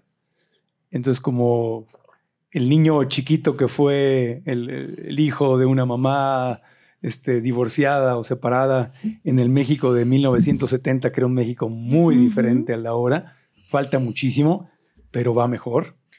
Entonces, si doña Irma estuviera aquí sentada, yo creo que ella te diría gracias pues por lo que estás haciendo. Y yo como su hijo te lo digo, porque de, lo, de los dolores más fuertes que tuve de niño fue ver lo, lo que vivía en ese mundo patriarcal. Entonces fui un niño muy enojado con el mundo patriarcal porque era un mundo que, que discriminaba a mi mamá, en la misma familia, de hecho, en la ciudad, en, en, todos lados. Y, y ese era, esa era, esa era la lucha. Entonces, ¿qué te puedo decir? Suena raro que yo te diga gracias, pero pues yo también tengo mi lado, claro. tengo a ah, Doña Irma dentro de mí. Tienes tu lado femenino, dilo. tengo mi lado femenino. Y tengo a Doña Rita, mi abuela, dentro de mí. Y tengo a todas las mujeres que he conocido. Pues ahorita Doña Irma y Doña Olimpia andan ahí regocijándose, echándose unos mezcales. Eso, Eso. Pues gracias, felicidades, felicidades por lo que has logrado en México, con todo tu equipo, no tú solita, sino con todo el equipo, con todas las otras eh, mujeres. Felicidades porque lo estás logrando en toda América Latina, en, Argentina recientemente, lo que viene. Felicidades. ¿Hay algo más que quieras agregar que no te haya yo preguntado? Y con. No, no, nada, al contrario, muchas gracias por el espacio, por el momento. Yo lo único que quiero compartir con quienes ven y escuchan este podcast y que estén viviendo esta violencia es que no les crean, compañeras, no les crean. No es cierto que se va a acabar tu vida, no es cierto que eres la mala, no es cierto que pudiste eh, hacerlo diferente. En ese momento está pasando, pero tu cuerpo desnudo no es un crimen. Esto es un delito en este país, próximamente será un delito en América Latina y aunque hay otras legislaciones en otro mundo donde castigan algo parecido, no es igual cuando nos empoderamos nosotras y cuando hablamos nosotras y cuando hacemos territorio. Yo no sé si la ley Olimpia nos alcance para dar la justicia que nosotras merecemos. Ni siquiera podría asegurar que la ley Olimpia es la panacea y es todo lo bueno. Pero lo que sí les aseguro es que cuando luchamos, cuando nos empoderamos, cuando nos juntamos y cuando el miedo cambia de bando y lo que sí puedo asegurar, a lo mejor no directamente por la ley Olimpia en lo jurídico, pero sí la ley Olimpia por lo político, es que esto no nos va a seguir quitando la vida si seguimos juntas y si seguimos hablando y si seguimos accionando desde el amor y desde la digna rabia. ¿no? Que las quiero mucho. Gracias. Te queremos y te admiramos mucho. Gracias. Gracias, gracias, gracias.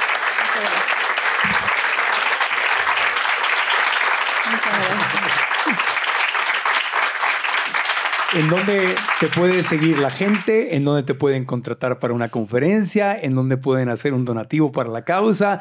¿En dónde, ¿En dónde podemos apoyar y seguirte?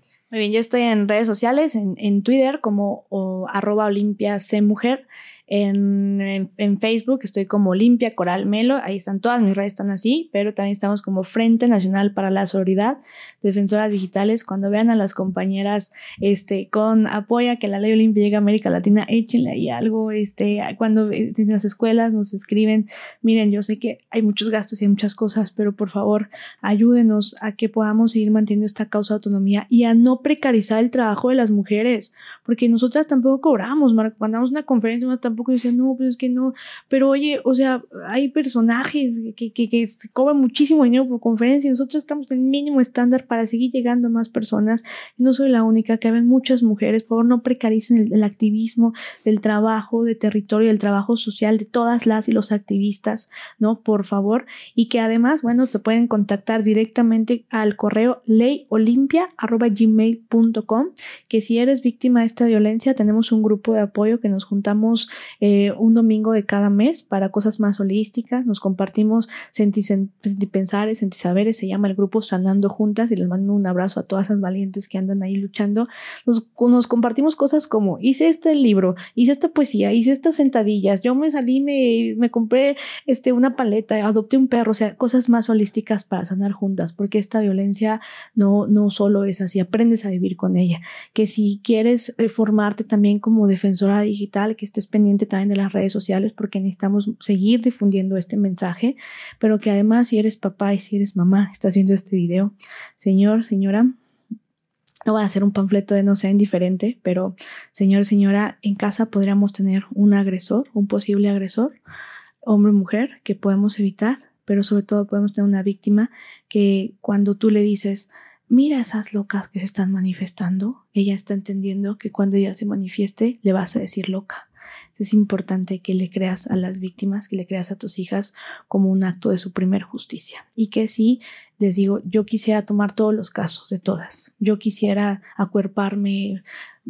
Hoy acabamos a las 5 de la mañana la fiscalía, ayer acabamos a las 7, vengo casi en vivo, de casi llegar de Argentina de acompañar a otras mujeres, de estar ahí vigilando que efectivamente yo quisiera partirme en 40 pedazos, poder contestar. Mientras estoy aquí, mi teléfono estar reventado de mensajes. No puedo a veces. Y además yo tengo esta responsabilidad de ser, de tener una ley con mi nombre y estar viva. Y eso también a veces es un señalamiento muy grande. Pues tú hiciste la ley, tú respóndeme. Pues tú hiciste la ley, tú tienes que contestar el teléfono. Tú hiciste la ley, porque no pasa el mismo escenario, lamentablemente, por ejemplo, con, con Belén San Román, Argentina, o con Ingrid Escamilla. Como ya es una mujer que no está, desgraciadamente, por esta violencia y hay leyes con sus nombres, solo es, ah, bueno, sabemos a dónde, dónde nos dirigimos, a quién le exigimos, al Estado, a las instituciones. Pero cuando hay una mujer viva, de una, con un nombre, una ley viva que le reivindicó el nombre, parece que tenemos que pagar el precio de habernos reivindicado social y políticamente. Entonces les pido mucha empatía. Siempre contesto, solo que denme chances de principalmente en Instagram, en inbox. Eso yo los contesto personalmente yo. Y de ahí, pues todas las que quieran sumar, suman desde contarle este podcast y compartirlo, desde mandar un hashtag Ley Olimpia, lo virtual es real, desde hablar con la mamá, con la hermana, desde hacer hoy nuestro árbol genealógico de nuestras abuelas para darles justicia, hasta el hecho de acompañar acompañar a una víctima a denunciar o tratar de crear también todo lo que haga falta para seguir combatiendo esta violencia. Y hacen falta más soldados, ¿no? Muchos, soldados, muchos. soldadas, de todos, porque tú solita y con la gente que tienes no puedes, o sea, es la problemática es grande. Entonces me encanta esto que dices, formarse como activistas digitales, formarse, estudiar. Eh, eh, yo tengo una amiga que se metió a estudiar derecho justamente para defender a las mujeres y a los animales y, y- y no, te- y no, o sea, no lo está haciendo por, por su carrera, ya está en mercadotecnia y otras cosas y gana buen dinero, Sí, pero sí. se metió a estudiar esto en línea y todo para poder defender y conozco otras mujeres que están haciendo lo mismo, metiéndose a, a estudiar leyes, metiéndose a, a sacar un título para volverse activistas tituladas y poder ayudar. Porque lo que urgen son recursos, es dinero y más gente en el, el movimiento para ayudar. Y además, hace no mucho que está, hicimos una capacitación de defensoras digitales y decía una compañera, oye, ¿quién va a firmar los reconocimientos? Y dice Marce, mi Marcela, que le mando un abrazo, eh, dice Marce, pues yo pensaba que yo y Yoli, pero le podemos ir a una autoridad para que sean válidos. Y llega la gran voz de Yolitzin Jaimes, a la cual le mando un gran abrazo por la resistencia que hace en Guerrero, y dijo, no, compañeras, ¿cómo tenemos que estar certificadas? avaladas, firmadas por alguien que sí, ¿quién mayor autoridad que las que hicimos la ley? Claro. Lo firmamos nosotras. Entonces, hacia ahí va también. No necesitas un título tampoco para seguir trabajando, para seguir haciéndolo. Y también no necesitas a veces, eh, imagínate, yo tengo carreras truncas. ¿no? Claro, te entiendo, te entiendo. Y también, y varias, y varias. y las que faltan. No. y las que faltan. Y, y- y- y para cerrar en este tema, porque eh, es algo que yo que he vivido en México y en Estados Unidos, tengo las dos nacionalidades, soy bicultural, soy niño fronterizo, ¿no? Sí, sí, sí. Y, y una de muchas de las cosas que hablo con activistas, amigos y amigas activistas por los derechos de la mujer, de las personas con discapacidad, de los animales. En Estados Unidos, en Canadá, en Europa hay una cultura de dar dinero a las causas que nos Mm. importan y deducirlas de impuestos. De hecho, qué sé yo, Robert Kiyosaki, el autor de Padre Rico, Padre Pobre, te dice que, que financieramente es bueno dar el 10%. Yo religiosamente de mis ganancias dono el 10% a diferentes instituciones que, que están en mi corazón y lo deduzco de impuestos, ¿no? Es legal. Pero en México la gente no tenemos la cultura de donar a instituciones.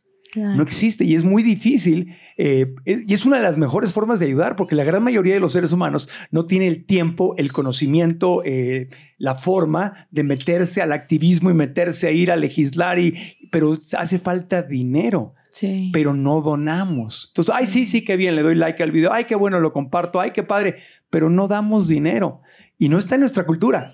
Entonces, yo aprovecho, hago un llamado para que donemos, en este caso, a la organización de Olimpia y que donemos. Si te importan los animales, dona a la organización que tú quieras que ayuda. Claro. A la gente, a los adultos mayores, a, las becas de niños, a los niños con discapacidad, a, limpiar el agua, a, a Greenpeace, a quien tú quieras pero dona, o sea, nos, no- no- nos hace falta el diezmo, el diezmo, pues da tu diezmo Claro. a las organizaciones y a los activistas, los y las activistas que están trabajando y que les urge el dinero, porque estos escenarios de no tengo para el boleto de avión, en qué hotel me quedo, en dónde como, de qué vivo, con qué me compro ese saquito verde hermoso que, que traes, o sea, mi plumita, todo cuesta. Claro. Entonces, vamos a, a donar. Sí, por favor. Y ahí están las redes sociales y eh, nosotras somos como que de la idea también el hecho de seguir haciendo esto. Así que eh, tenemos varios cursos, varios talleres. Ayúdenos. ah, no, soy, no solo soy yo, hay muchas mujeres más.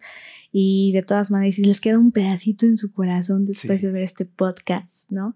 Eh, pues, Repite en dónde ir, en dónde ir, a dónde donar, en dónde. Dilo otra vez. Frente Nacional para la Sororidad, Frente Nacional para la Sororidad en Facebook. Estamos en, eh, está por activarse ya www.leyolimpia.com y además estoy directamente en mis redes sociales, Olimpia Coral Cruz, todo el tiempo estamos sacando de este viaje en Argentina, se sacó el post de dónde pueden donar, lo hacemos no de manera fija, pero nosotras eh, que, nos ayudan mucho con llevarnos a sus escuelas, llevarnos a sus, a sus, a sus instituciones, capacitar y seguir eh, generando eh, esta línea de, de acción y esta línea de lugares. Estamos por presentar un informe también, ya tenemos uno que lo pueden descargar gratuitamente sobre quiénes son, eh, no solo somos agresores y no solo somos víctimas, para entender también el lado de les decían eh, agresores digitales, ¿no? También se puede cambiar esta situación y la podemos prevenir ¿no? Y eh, ahí hay mucha información, por favor, lo, lo, lo, para finalizar, yo único que quiero es compartirles ya cerrando y ahora sí ya. Como dice Vicente queremos, Fernández. Es la última y nos vamos. Decía, sí. Ahora sí. Bien. No, pero Dígame si- la otra, Marco, si y nos vamos. aquí. Ahí te va la última. Eh, y la última y nos vamos. La es última y que- nos vamos. Muchas gracias. Es que, em, que a veces creemos que, que- que no hay formas de seguir ayudando, seguir apoyando, que nos levantamos diarios con 12 feminicidios al día en este país, que nos acostamos con torturas de animales, explotaciones sexuales, que nos acostamos con ser el país número uno en América Latina en explotación sexual infantil. Uno de cada cinco videos que se suben a Internet son de niños o de niñas mexicanos en, en condiciones sexuales, que vivimos en un mundo en el que te desgarra, que abres una red social y cuando tu algoritmo ya ve que tú tienes empatía, te manda más y más, más videos para que todo el día tengas una salud mental mala sobre eso y que quieras hacer todo y te desesperas y solo agarras una frazada y te acuestas en tu cama a veces, ¿no? Y que yo sé que vimos muchas cosas y que todos tenemos un mundo y que cada uno tiene su carrocería y su bochito pero que es importante que no nos olvidemos que vivimos en este momento, en esta historia, en esta realidad, y que lo que no fue para nosotras, lo que no tuvimos para nosotras, que lo tengan otras, que lo Sí. tengan ellas. Sí, sí, la siguiente generación. Y Hay que, dejar, hay que dejar el mundo mejor de lo que lo encontramos. Es correcto. Así que gracias. Pues a Gracias a ustedes, si les gustó, como dice Olimpia, si les gustó este video, este podcast, lo podemos compartir, podemos ayudar muchísimo copiando la liga y pegándola en grupos de WhatsApp, en Facebook, en Instagram, en, en Insta Stories, en donde quieran, para que más personas vengan a ver este video aquí a nuestro canal de YouTube.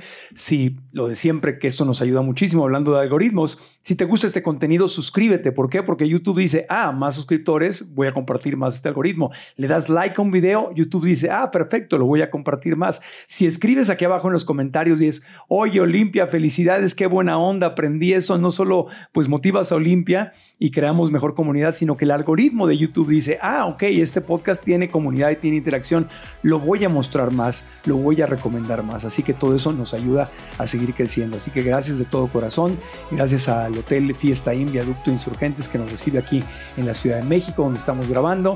Y obvio y de todo corazón, gracias a la gente que nos acompaña en esta grabación, que son nuestros y nuestras alumnas. La mayoría son alumnas, 80% de la gente que estudia en línea con nosotros son alumnas y los invitamos siempre a que vengan aquí con nosotros. Gracias, gracias, chicas y algunos chicos que están aquí. Nos damos un aplauso por haber estado juntos aquí. Un aplauso para Olimpia, por favor. Muchas gracias. Gracias. Muchas gracias. Muchas gracias. Gracias, hasta la próxima y aprendamos juntos.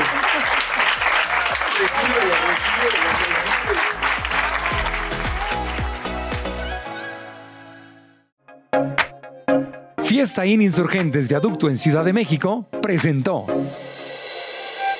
¿Estás listo para convertir tus mejores ideas en un negocio en línea exitoso? Te presentamos Shopify.